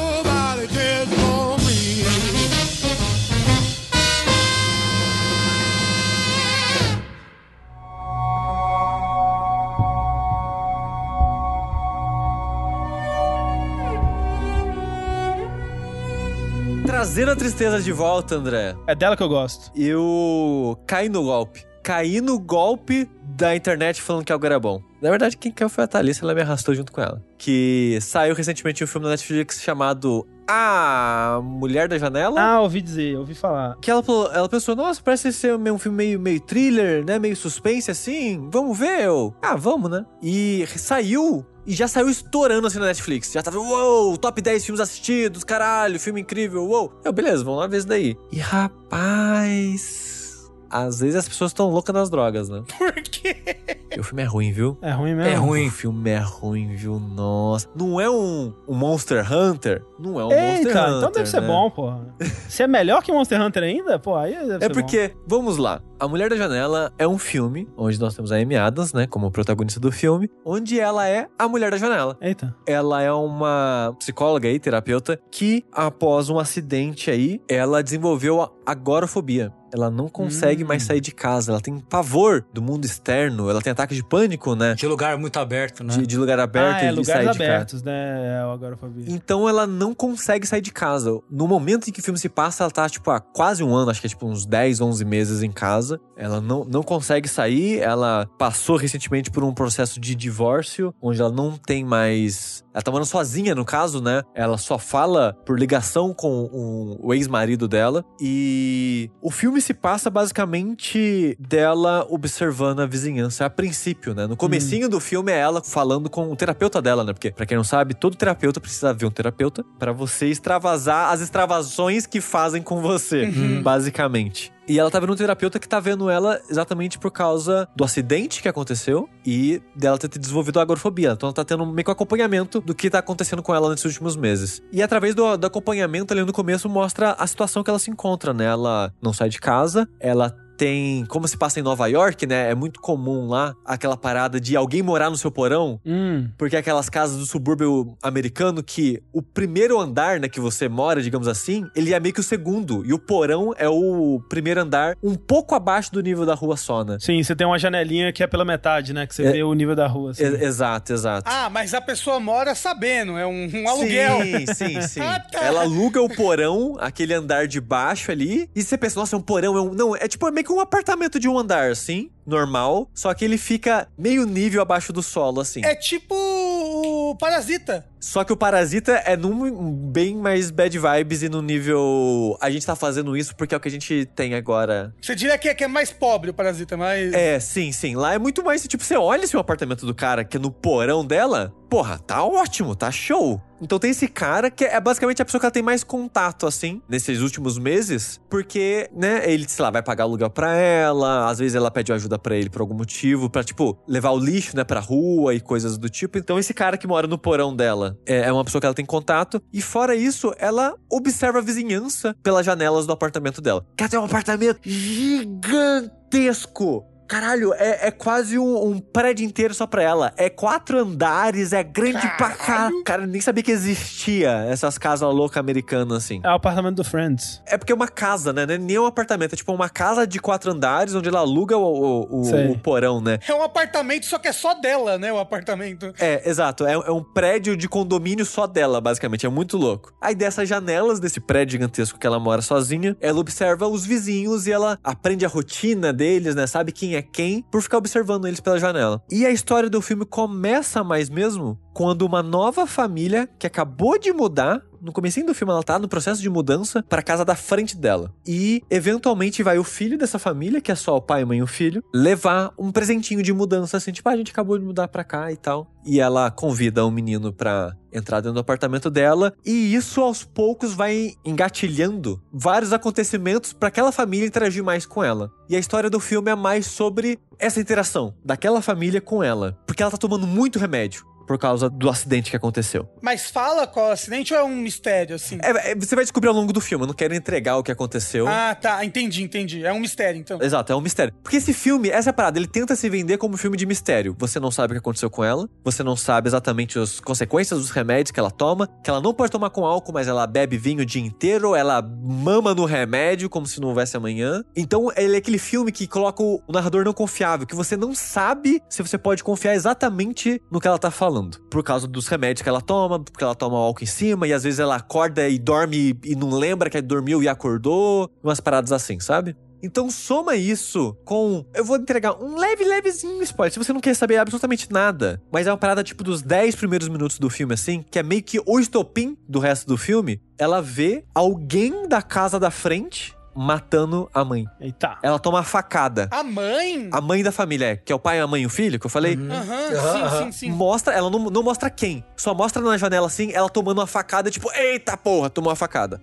Ela chama a polícia, a polícia vai lá atender, né, o chamado, e fala: tá todo mundo vivo aqui, ó. A mãe tá aqui, o pai tá aqui e o filho tá aqui. Só que a mãe é uma outra pessoa. Eita! Aí tá todo mundo. Ok, ela se entope de remédio. Tipo, a polícia vai ver meio que o histórico dela, né? E fala: Ok, você viu coisa. Os seus remédios fez você ver coisa e isso não aconteceu. E ela: Não, eu vi, eu tenho certeza, eu conversei com a pessoa o outro dia e eu sei o que aconteceu. E a parada do filme acaba sendo essa: esse mistério de será que ela viu, será que ela não viu? O que que será que aconteceu de verdade. E o filme é meio que esse ataque de pânico de uma hora e meia dela não sabendo o que aconteceu e ela tentando entender o que aconteceu. E coisas, outras coisas acontecendo em volta dela, enquanto ela não sai de casa. O problema do filme é que eu acho que o desenvolvimento dele não é muito bom. E é muito louco, porque eu tento apontar exatamente por que, que esse filme eu acho ele tão ruim. É porque o filme é um filme bonito, tipo, a produção do filme, visualmente, a fotografia e montagem e tal, ele é um filme bonito. Só que a edição do filme e o filme em si, eles parecem de produtos diferentes. Tentando explicar melhor. A edição do filme são cortes rápidos, com a intenção de te deixar inquieto, sabe? Te deixar desconfortável de te deixar confuso. Então são cortes rápidos que às vezes não conectam direito com a conversa que tá acontecendo. Coloca inserção de áudio de outras coisas sem explicar direito de onde tá vindo aquele som. Ele é uma montagem que me lembra um pouco aquele filme Estou Pensando em Terminar as Coisas, ou algo do tipo. Que é do cara que fez Brilha de uma Mente Sem Lembrança, por exemplo. Então ele tem essa vibe meio de coisas confusas acontecendo e você não sabe exatamente o que está Ah, acontecendo. um, um outro filme que parece ser muito bom, que é nessa vibe, é aquele Meu Pai, que ganhou o- o vários Oscars aí, né? Com Anthony Hopkins e tal. O Anthony Hopkins ganhou o Oscar de melhor ator. Que é isso, é, um, é, um, é a história de um, de um senhor que ele tá sofrendo com Alzheimer, né? Eles chamam de demência, assim, mas é. Enfim, ele tá sofrendo com isso e, e a edição do filme ela é feita pra indicar a confusão dele. Então tem muita coisa de tipo, tá na perspectiva dele, né? Então ele tá indo pro quarto dele, aí ele entra no quarto e é, alguém bate na porta. Só que isso já é, tipo, semanas depois. E pra ele foi uma, uma sequência direta, assim. E aí, pela montagem do filme, pela imagem, você consegue ver que, tipo, na mesma cena, a parede era azul e agora tá verde. Então, tipo, foram meses depois daquilo que aconteceu. Ou então, a filha dele passa um, um pedaço do filme, interpretado por uma atriz, e troca no meio, assim. Tipo, ele para de reconhecer a filha dele e ele fica, peraí, quem é você? O que, que você fez com a minha filha? E ela, não, sou eu, você não tá me reconhecendo? Tipo, então é um filme que é todo feito pra dar essa confusão, né? É um filme que eu quero muito assistir, mas eu não assisti ainda porque eu tenho medo da bad. É, mas então, o, esse é a, a Mulher da Janela. A premissa parece mais interessante do que a execução de fato é. É, a premissa realmente é bem interessante. Porque, que nem eu tava falando, né, que parece que são dois produtos diferentes. Porque a história em si não passa essa sensação da confusão, da urgência. sei. Esse sentimento ele vem mais da edição tentar forçar um desconforto, tentar forçar meio que uma confusão em você que tá assistindo e tal. Mas a história em si, ela é bem simples, bem direta, bem fácil de entender. É até meio bobo, assim, a, a conclusão das coisas no geral, porque, ah, eu acho que é isso. A filme vai passando, você. "Ah, Talvez não, eu acho que, acho que eu subestimei. Ah, não, era. Era o que parecia desde o começo que era mesmo. E no final do filme, quando as conclusões estão mais claras do que vai acontecer, muda o gênero do, do filme, porque a edição muda, o formato da edição para de ser essa da confusão e vira a edição de um, gênero, de um outro gênero de filme. E o filme fica muito engraçado, porque tipo, fica muito galhofa tudo que acontece, fica muito bobo. E não funciona nada, assim, pra mim, o que eles tentam fazer no final, nos últimos, sei lá, 10 minutos do filme, assim. Mas a parada da história não funciona pra mim, porque é meio boba as coisas, a maneira que tá acontecendo as coisas. E é aquele filme de suspense que você fica puto porque tem coisas óbvias e os personagens não fazem aquelas coisas óbvias. Você pode dizer, ah, mas é porque ela tá desnorteada por causa dos remédios e tal. E fa- de certa forma faria um certo sentido. Mas tem umas coisas que você fala, a primeira vez que a polícia vai lá, ela podia ter apontado isso, isso, isso e aquilo, e acabou o filme ali. Mas ela não faz, porque ela acaba tendo uma crise de ansiedade, coisas acontecem e esses detalhes são esquecidos até o final do filme, até revelar as coisas, porque ela enfim lembrou que existe aqueles detalhes da história. Inclusive, eu tenho um problema com o que parece ser a, a premissa do filme, no sentido de que o filme parece querer dizer que, por estar presa dentro de casa, ela desenvolveu um hábito de observar vizinhos. Eu queria dizer que isso não é verossímil. é, porque eu não observo Eu, nenhum eu, vizinho. também, eu também não observo nenhum vizinho. A, obse a gente observa assim. Será que ela não tem um Game Boy? Que, qu- quantos é, tempos atuais? O- Tempos atuais, Ela não tempos tem atuais. internet, não? Será? Tem internet. A internet é usada na história do filme. André, a gente não fica observando os vizinhos aí da frente o tempo todo falando mal deles? Não, vocês, eu não. Vive eu- dando festa na pandemia? As pessoas é que falam que os vizinhos fazem festa. Eu realmente quase nunca reparo. Tipo, quando Assim, a eu, Clarice eu fala, reparo, eu reparo daqui. Tipo, eu não, não paro na varanda e vou ver os vizinhos. É, o- a eu, rotina deles. é, né? não, eu tô sentado aqui gravando, eu olho da varanda que é, né, tá aqui na minha frente, aí eu vejo 15 filhos da puta reunindo na frente do, da varanda deles. Aí, ó, o filho da puta dando festa. Mas você não fica tentando assistir o que eles estão assistindo da TV deles? Não, Não. não. Falta em vocês o espírito da velha fofoqueira. É verdade. É. A frustração do filme é, é essa, assim, que, tipo, a, a premissa de fato é interessante e talvez o livro seja, porque é baseado num livro. Hum, E parece que as pessoas que. Aquela a história de sempre, né? Tipo, ah, no filme não é tão óbvio. Essa confusão não é tão óbvia, porque você acha que é assim o tempo todo, até depois descobrir que não era bem assim o tempo todo. E no filme, é desde o começo, você. Ok, ela provavelmente tá confusa porque ela, sei lá, mistura remédio e álcool há meses e todos os dias. E talvez ela, de fato, talvez perdeu a conexão da realidade por causa disso. É a estrutura do filme, a maneira que a história foi contada, assim, pra mim não funciona. E é meio cansativo o filme por causa disso. Porque você. A edição não, não tá conseguindo te convencer, sabe? Uhum. Aí você fica. Acho que você pode parar de fazer 15 cortes por segundo, tipo Monster Hunter, assim, e só, tipo, contar a história, tipo sabe? Pulando na cerca. É, e cortando com coisas pra tentar te deixar confuso e tal. Me passou um sentimento que eu acho que esse filme foi produzido pela Netflix. Assim como o Estou Pensando em Terminar as Coisas foi. Estou Pensando em Terminar as Coisas, que é um filme que eu não gosto muito também, mas deu muito certo. As pessoas falaram, assistiram muito ele na época, né? E o tempo todo que eu assisti, eu pensava: esse filme ele tá tentando seguir a vibe da edição do Pensando no Terminar as Coisas, né? E eu terminei o filme com um pouquinho de sentimento ainda. Outro filme que, por sinal, é tipo, nos primeiros cinco minutos você sabe o que o filme tá tentando fazer, e por algum motivo tem gente que o filme acaba e não entendeu o que o filme tá tentando fazer. É, por isso que a gente tem o no YouTube, né? Pra final explicado. Mas, Rafa, mas, Rafa, esse filme teve muito disso no YouTube. Muito de canal de. Explicando, estou pensando em terminar as coisas. E era só, tipo, o filme te falou nos primeiros cinco minutos o que ele tava tentando fazer, só não prestou atenção, sei lá. É, ele falou que ele tava tentando terminar as coisas. É, O nome do canal é Estou Tentando Explicar as Coisas. Olha, outro filme que eu vi, vou falar brevemente, não vou falar muito desse filme, mas é só um bom exemplo de como fazer um filme nessa estrutura.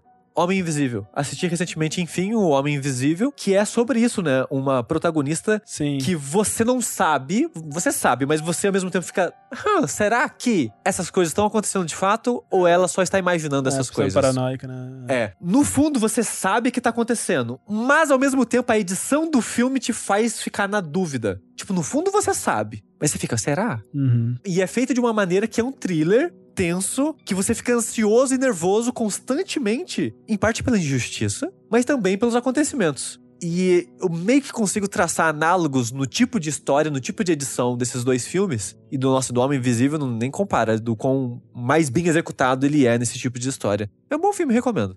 Falando em Homem Invisível, né? Super-heróis, né? Esse tipo de coisa. Eu gostaria de falar brevemente do Soldado Falcão e o Capitão Invernal. Não, peraí. Homem-América. Homem-América e o Soldado Fal Fal Falconeiro. Falcão americano. Isso. Falcão e o Soldado Invernal, que foi a série da Disney Plus que sucedeu aí o WandaVision. Tipo, WandaVision acabou numa sexta-feira, ele começou na sexta seguinte. E ele é muito mais classicão, ele realmente parece um filme da Marvel que eles dividiram em seis episódios, sabe? Ele acompanha os eventos do Falcão, que é o sidekick do Capitão América no Capitão América 2 e 3. E acompanha também o Soldado Invernal, que é o sidekick do Capitão América no Capitão América 1, certo? Então são esses dois personagens que eram ligados ao Capitão América. É spoilers aí da- do, do- do universo da Marvel, me desculpe, mas é importante pra entender esse filme. Essa série, no caso. É, essa série.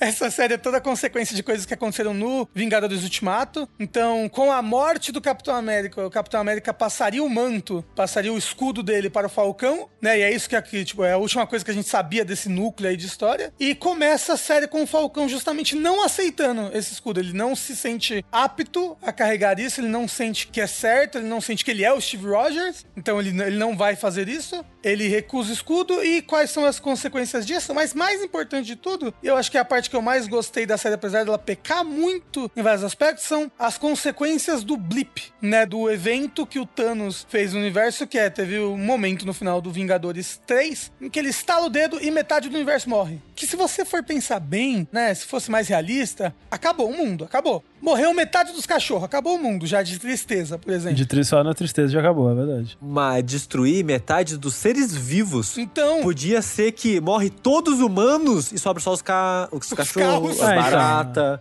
Os carros. É por, é por isso que o Thanos não tava certo. Não, mas é porque destruir metade dos seres vivos em proporção. Então, metade dos humanos, metade dos cachorros. E aí é, é foda, porque é seres vivos de vez metade das plantas. E aí fudeu o planeta também. É verdade. Mas a, a consequência interessante disso é que, de acordo com a série, quando teve o blip e metade dos humanos sumiram, né? Primeiro, as instituições todas sofreram perdas muito grandes, tiveram que se reorganizar e tudo mais. E vários países estavam precisando muito de pessoas, né? Tipo, meu Deus, perdemos metade da nossa população. Porque não foi tipo, ai, metade da população da Espanha sumiu, sabe? Mas pode ser tipo, um terço da população da Espanha sumiu, dois terços da população da Polônia, ninguém do Brasil sumiu, porque foi aleatório, né? Como as pessoas sumiram. Então vários países ficaram em defalque, em... precisavam de pessoas. E o que eles começaram a fazer? Eles começaram a importar estrangeiros, né? E várias barreiras do mundo em questão de países caíram. Caíram não, mas se tornaram mais fracas. As pessoas começaram a transitar mais livremente entre o mundo e vários estrangeiros foram importados para dentro de vários países para tipo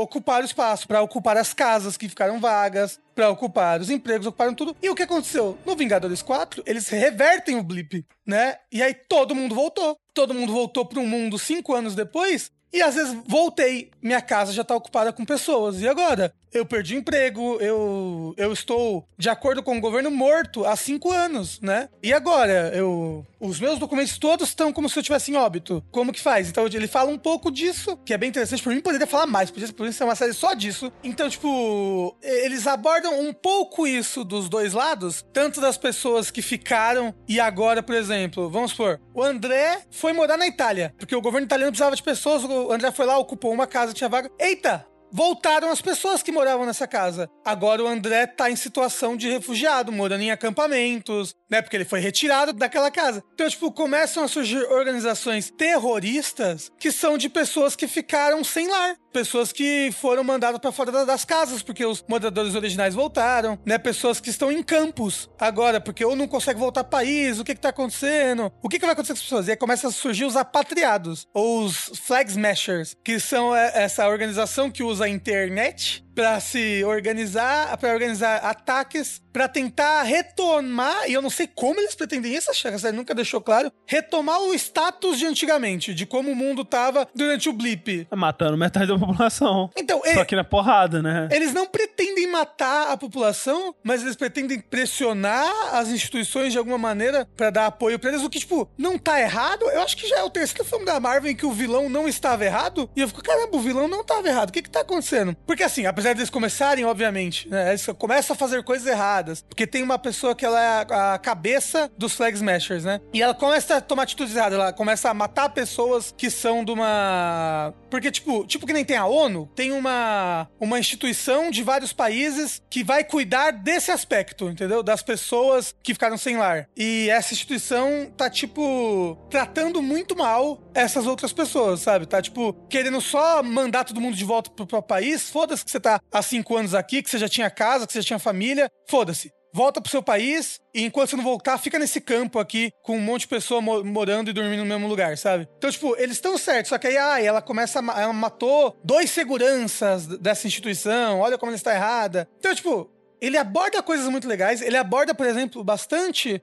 o Falcão talvez não querer ser um Capitão América, porque a América não lidaria, não aceitaria bem um Capitão América negro, né? Então ele lida, ele lida bastante com, tipo, é, o racismo americano, tipo, essa imagem americana que é, tipo, o cara branco, loiro, de olho azul, e, tipo, a gente sabe muito bem quem foi que construiu esse país no final das contas. É muito legal a abordagem, ele fala coisas muito legais, mas eu acho que no final ele não amarra essas coisas legais. Eu acho que ele, ele, ele, não dá uma conclusão boa no episódio final pra isso. É, eu ouvi dizer que o episódio final é horrível, assim. É, tipo, ele dá uma conclusão muito fácil. Tipo, ai, venci o vilão. E é isso, gente.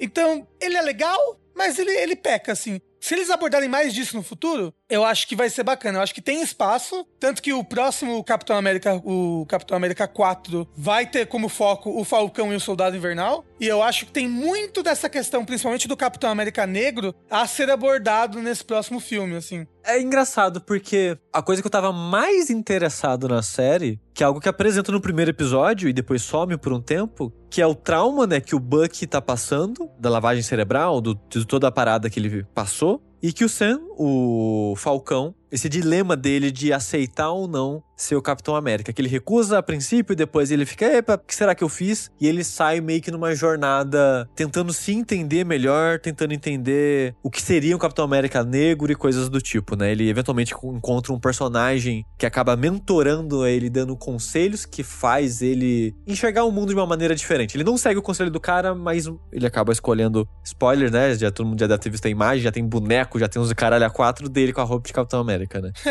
Tanto que o Capitão América 4 é ele, né? Tipo, E é engraçado porque eu acho interessante a premissa dos apatriados, mas eu acho muito chato os episódios que eles estão investigando eles. Porque, tipo, o primeiro episódio é isso, é introduzindo o que seria meio que a história dos dois protagonistas. Aí tem uns quatro episódios ali que é eles investigando esse pessoal, que meio que não acontece nada muito interessante, assim. E pra mim a história volta a ficar mais interessante nos dois últimos, principalmente no penúltimo. Que é quando. Quando, enfim, volta a falar. Tipo, esquece um pouquinho os apatriados e volta a falar mais do Buck e do Sam. E o Sam, enfim, clica, não, beleza, eu vou ser o Capitão América, agora eu preciso fazer isso acontecer de alguma forma, né? Porque coisas tinham acontecido, agora precisa reverter esses acontecimentos. E o último episódio, apesar que a maneira que lida com os apatriados e a maneira que o US Agent acontece, eu acho meio, meio merda, assim, de ficar amiguinho e se ajuda, sendo que o cara, obviamente, um escroto filho da puta. E a parada é, esse cara, né, o US Agent, que ele.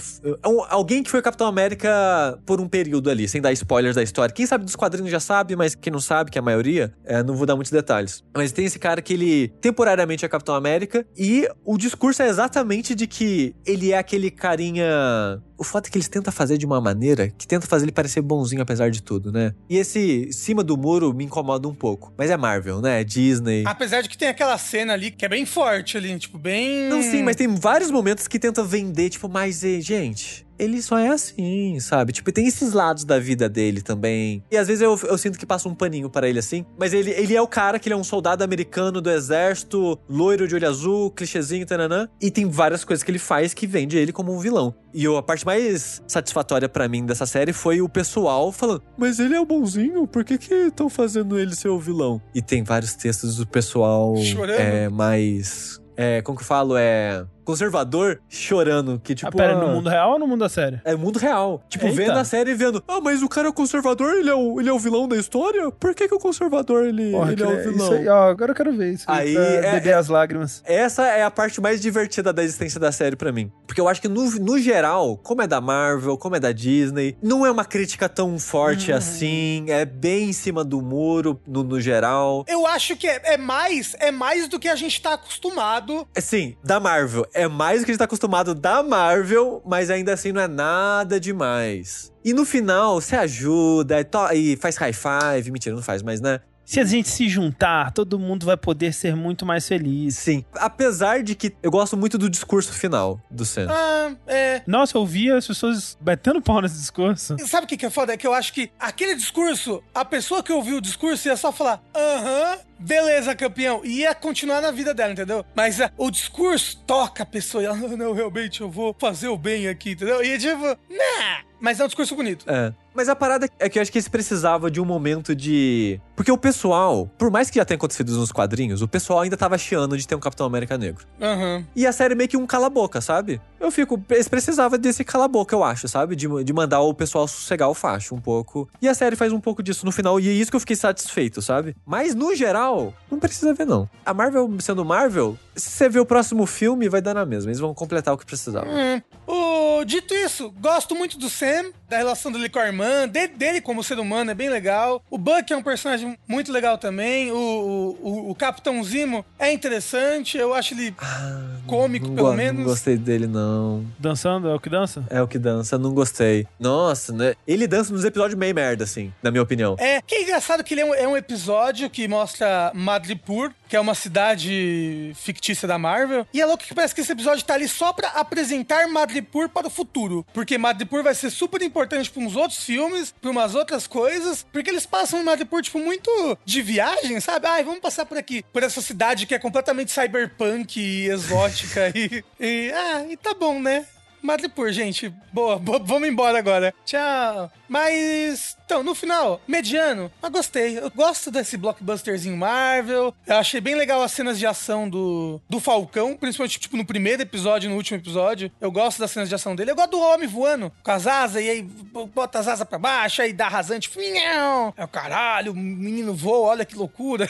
Como pode o ser humano voar? Isso não, isso é contra Deus, não poderia isso acontecer. Não, assim, eu até, até iria assistir mais, mas é. Eles fazem uma propaganda meio enganosa, né? Que eles. É, se eu assisti o primeiro episódio inteiro não apareceu ninguém cantando brega com uma flor gigante no, no peito.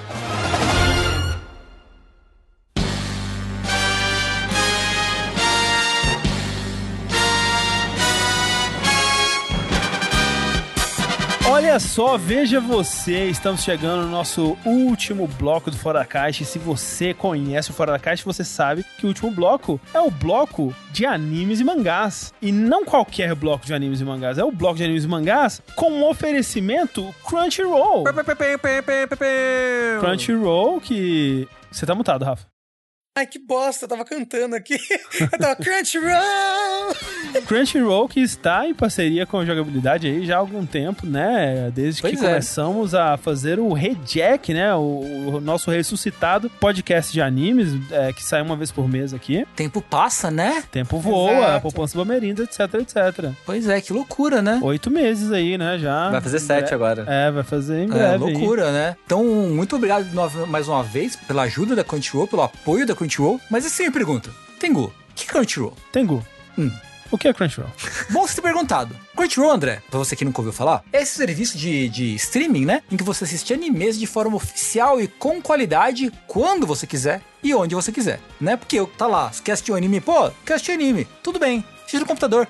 Assiste no celular. Você tem um, um- um tablet, tem um PS5, Xbox, assiste lá. Tem um Chromecast, um, um Apple TV, um Rockbox, assiste lá também. Entendeu? Não tem tempo ruim, Isso é verdade. né? Fazendo cocô, tomando banho. Pegando o metrô. Atirando com a bazuca. Pô, Ó, pegando o metrô, fica, fica a informação aí que eu já vi muita gente vendo anime no metrô de São Paulo. Acho digno e justo. Eu acho, pra caralho também. Então o Crunchyroll ele tem tanto títulos de catálogo, né? Um catálogo bem recheadinho, com vários animes de várias épocas diferentes. E também toda a temporada nova que começa, a Crunchyroll vai lá e pega quase todos os títulos novos, né? Então você assiste no que a gente chama de regime de simulcast, que é o quê? O anime passou na TV no Japão, uma hora depois, tá disponível na plataforma já, em HD, com legendas em português. Olha só que legal. E eu não entendo muito das partes de, de temporadas e tudo mais, mas se eu fosse chutar, eu imaginaria que deve estar uma pra começar em breve, não deve? Eu acho que a temporada. A gente tá no meio de uma, na verdade. É, tá no meio de uma temporada, é. Tá no meio. Ah, tá. Eu achei que já tinha terminado em breve, porque Jujutsu terminou em breve, é, há algum tempo atrás, né? Terminou não, mas a temporada recente começou em abril. Ah, tá. Eu sei disso porque estou acompanhando Odd Taxi, que até onde eu vi eu recomendo. Olha aí. É, então falando que é muito bom, eu tô bem curioso pra assistir. Que tá sendo o quê? Tá na, na Crunchyroll aí, no simulcast de Crunchyroll. Exatamente. Sabe o que, simulcast. que eu tô acompanhando? Ah,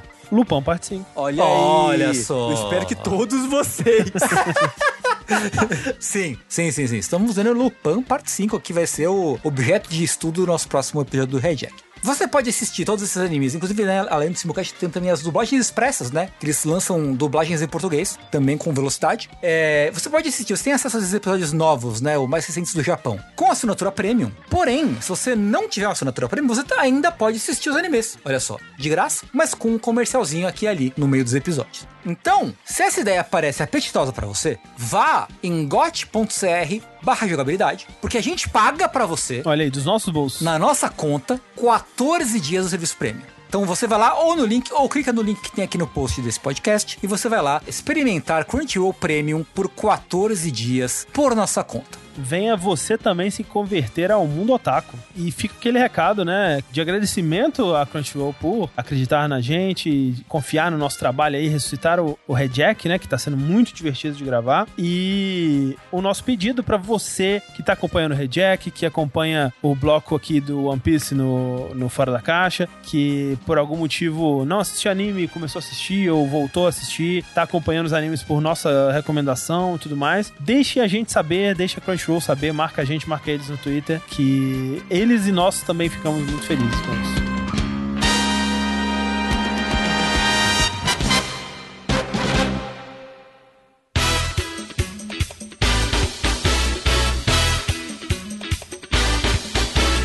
E agora, olha só, o dito bloco de anime. Que No caso é o bloco de mangá, que é o nosso bloco do checkpoint de One Piece, que teremos que dar adeus ao pequeno sushi. Tchau. Tchau, pequeno sushi. Eu juro que um dia, eu- um dia, eu vou voltar pro One Piece, gente. Ô, Sushi, para de ver filme ruim, Sushi. Mas, Tengu, sabe, nem é isso. Sabe o que tá substituindo o tempo que eu assistiria One Piece? O quê? O Mineco. Para de assistir coisa ruim, sushi. É não assistir a ler, é diferente. É, é literatura. Ah, a pessoa começou a ler, eu já, já não, não gosto mais. É por isso que você não viu o Big Brother? ah, começou a ler, seu safadinho. Tá valendo o livro. Então eu tô no, no mundo dos animes mais pesados aí, digamos assim. É. Uhum, uhum. Achei que era mais leve, né? Porque é light novel. Não é uma light novel, mas a piada tá aí e o meu adeus também. Então, um beijo, gente. Tchau, Sushi! Tchau, sushi. Tchau, tchau, gente. Tchau, Sushi. Tengu, estamos ainda no limbo de Dressrosa, Tengu? Cara, eu achei que ia ser dessa vez que a gente ia se libertar, mas não foi, viu? É. Mas pelo que você falou, você tá, já tá no pós-Dressrosa. Não, não, não, não, não. Não acabou. O Luffy tá lutando contra o Dom Flamingo ainda. Você sabe o número do capítulo que você tá? Ah, nesse momento eu vou olhar, peraí. Uh, tô com os mangás. Estão aqui na minha frente. Eu acabei de ler o volume 78, que é o mais ah, avançado que eu li. Ok. É, o último capítulo é o capítulo 785. Acabou de rolar o Gear Force Sei. do Luffy. Finalmente vi essa porra dessa forma do Luffy com forma de estátua de santo japonês, assim.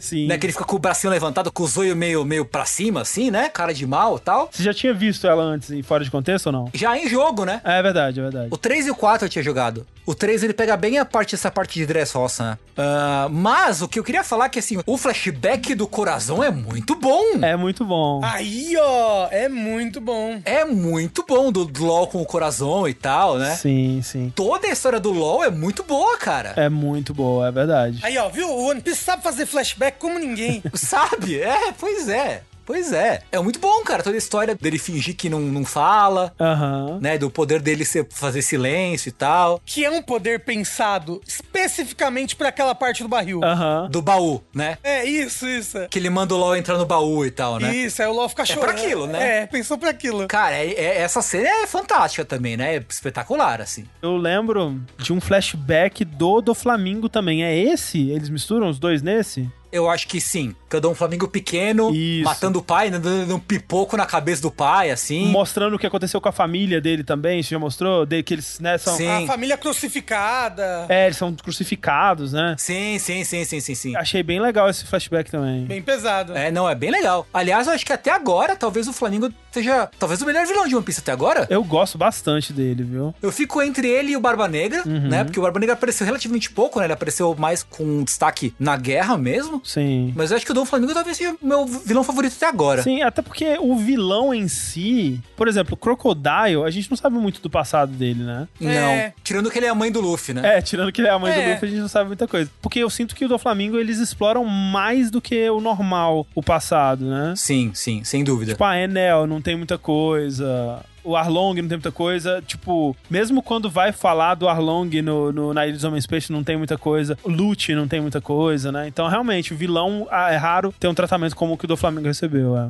É, eu acho que sim. E, e muito bem feito, assim. Sinceramente, muito bem feito. Uhum. Esse negócio de que ele é um Tenryubito, né? Sim. E é foda que o pai dele, com todas as boas intenções, mas isso fudeu tudo. E é tipo, mó- é uma história muito trágica, né? É, é, muito boa, muito boa a história. Rolou o bagulho do D lá, você é o D, do clã do D, Aham. que é o clã das pessoas que desafiam Deus. Que é o clã das pessoas que vão. que é- são os inimigos naturais dos Tenryubitos, né? Ele fala alguma coisa assim. Aham. Eles não entraram ainda, né, no, no detalhe, né, do que é isso aí e tal, mas o LOL já fala, tipo, ah, que se foda isso aí, o LOL pequeno, né? Não sei do que estão Aham. falando, não sei o quê. E aí o Flamengo, o Dom Flamengo descobrindo que ele tem o D no nome também, né, no, no, no meio da, da história e tal. Eu, no começo, eu achei que eu não fosse gostar, tipo... Porque o LoL é um boneco muito popular, né? Uhum. E eu tava pensando, pô, será que justifica e tal? Será que, né, tem motivo pra toda essa popularidade que o LoL tem? E eu, tipo, quanto mais passa a história, acho que mais ele fala, ok, o Léo é um boneco da hora, assim. Eu gosto muito dele. É, eu gosto especialmente dele enquanto personagem, assim, a história dele e tal. Porque quando você olha ele enquanto boneco que luta,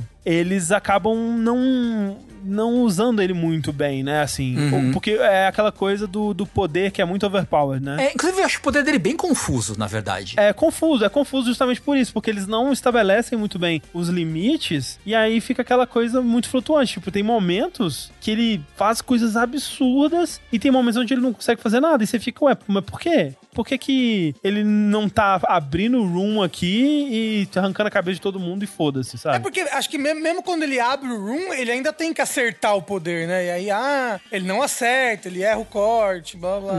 É. É, e aí, e aí tem aquela cena de que ele ah, faz um room gigante e na luta contra o Dom Flamingo e tal. E tipo, ah, mas eu vou, vou fazer um room gigante, isso vai diminuir a minha expectativa de vida, alguma coisa do gênero, assim. É tipo, ah, ok, é, é, difí- é difícil pra mim entender o que é exatamente o poder do LoL, assim. É o poder da sala de operação. É simples, é. Tudo que você pode fazer numa sala de operação, como cortar uma montanha ao meio, ele também pode, entendeu? É isso, é super simples. Aliás, acho a coisa mais caída que eu acho do, do de Dragon em, term- em termos de batalha é a luta do Zoro contra o Pika, cara. É ruim, né? Que luta nada a ver, velho. Nossa, é muito ruim. Você não achou pica a luta? Não achei pica, não. Achei pica, não.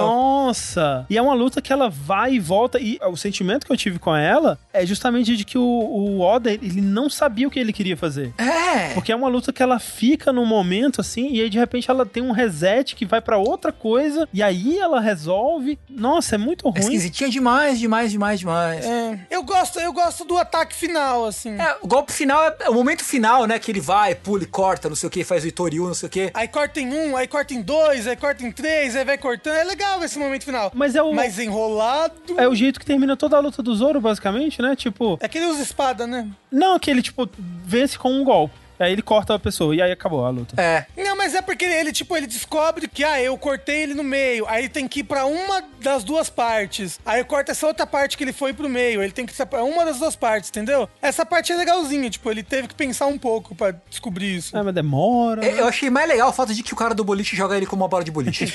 Ó, um outro momento que é maravilhoso é o do Usopp nessa hora, né? Que ele, ele desenvolve o hack da observação, né? Isso. Que ele dá o super tiro lá, né? Pra fazer a cara dele. Uma luta muito legal que eu achei foi a do.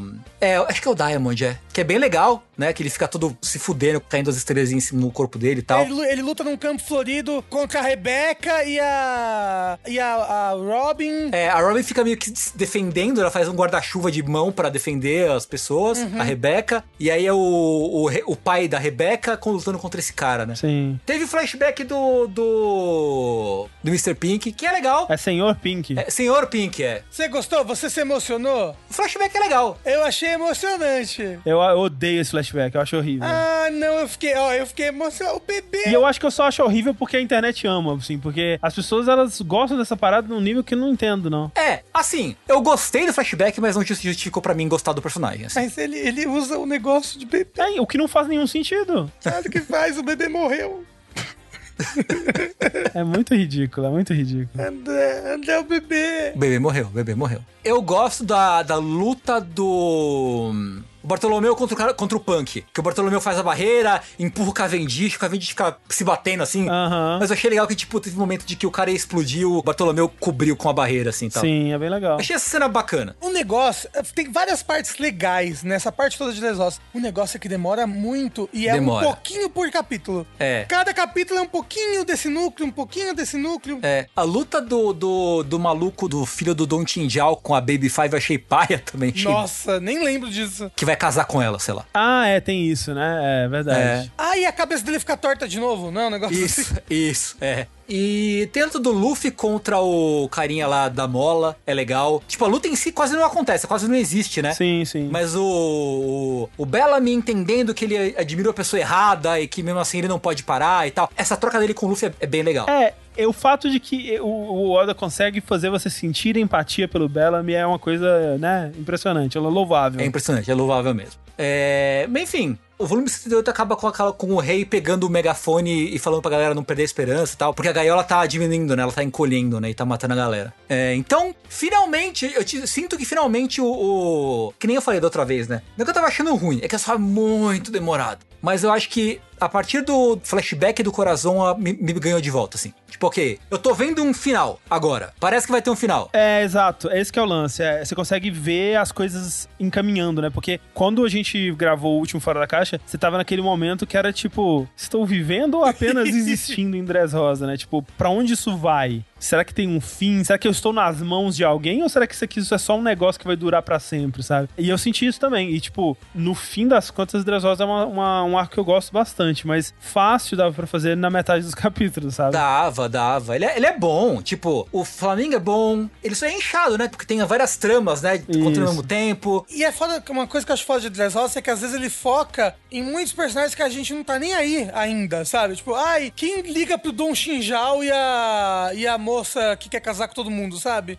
Ai, precisava de um capítulo inteiro disso? Não precisava. Cara, assim, o plot dos anõezinhos é tipo.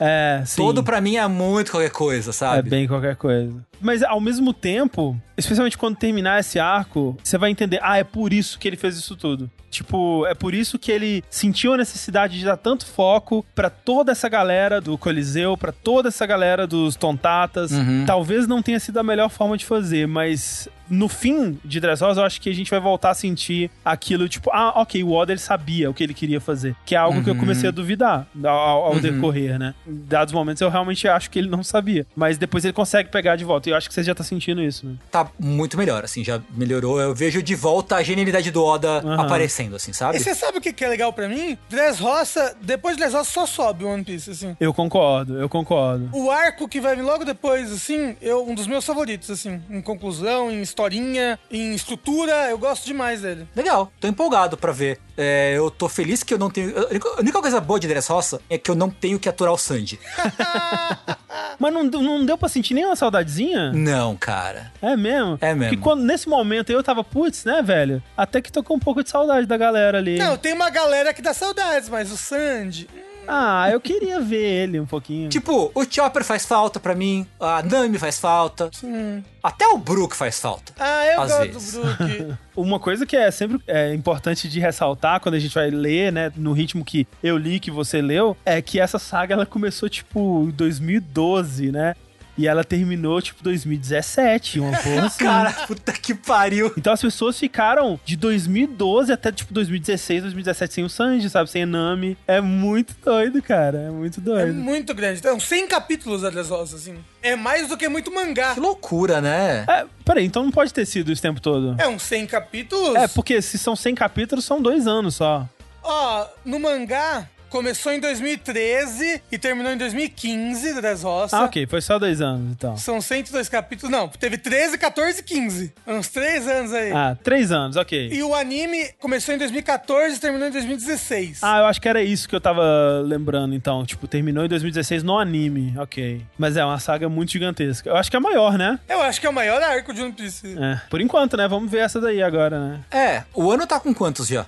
Ele começou no mangá no 909 e tá até agora. Ah, ok. Então já tem mais de 100. Mais de 100? É, completou 100 capítulos agora há pouco, ó. Então ele já é maior que Dressrosa. É mesmo, nossa. Loucura, hein? Pra mim não parece que ele é maior que Dressrosa. É, eu acho que a sensação é porque eu acho que o ano ele flui mais. Tipo, ele é um arco muito gigantesco, muito complexo, mas eu não sinto que ele tem barriga como o Dressrosa tem.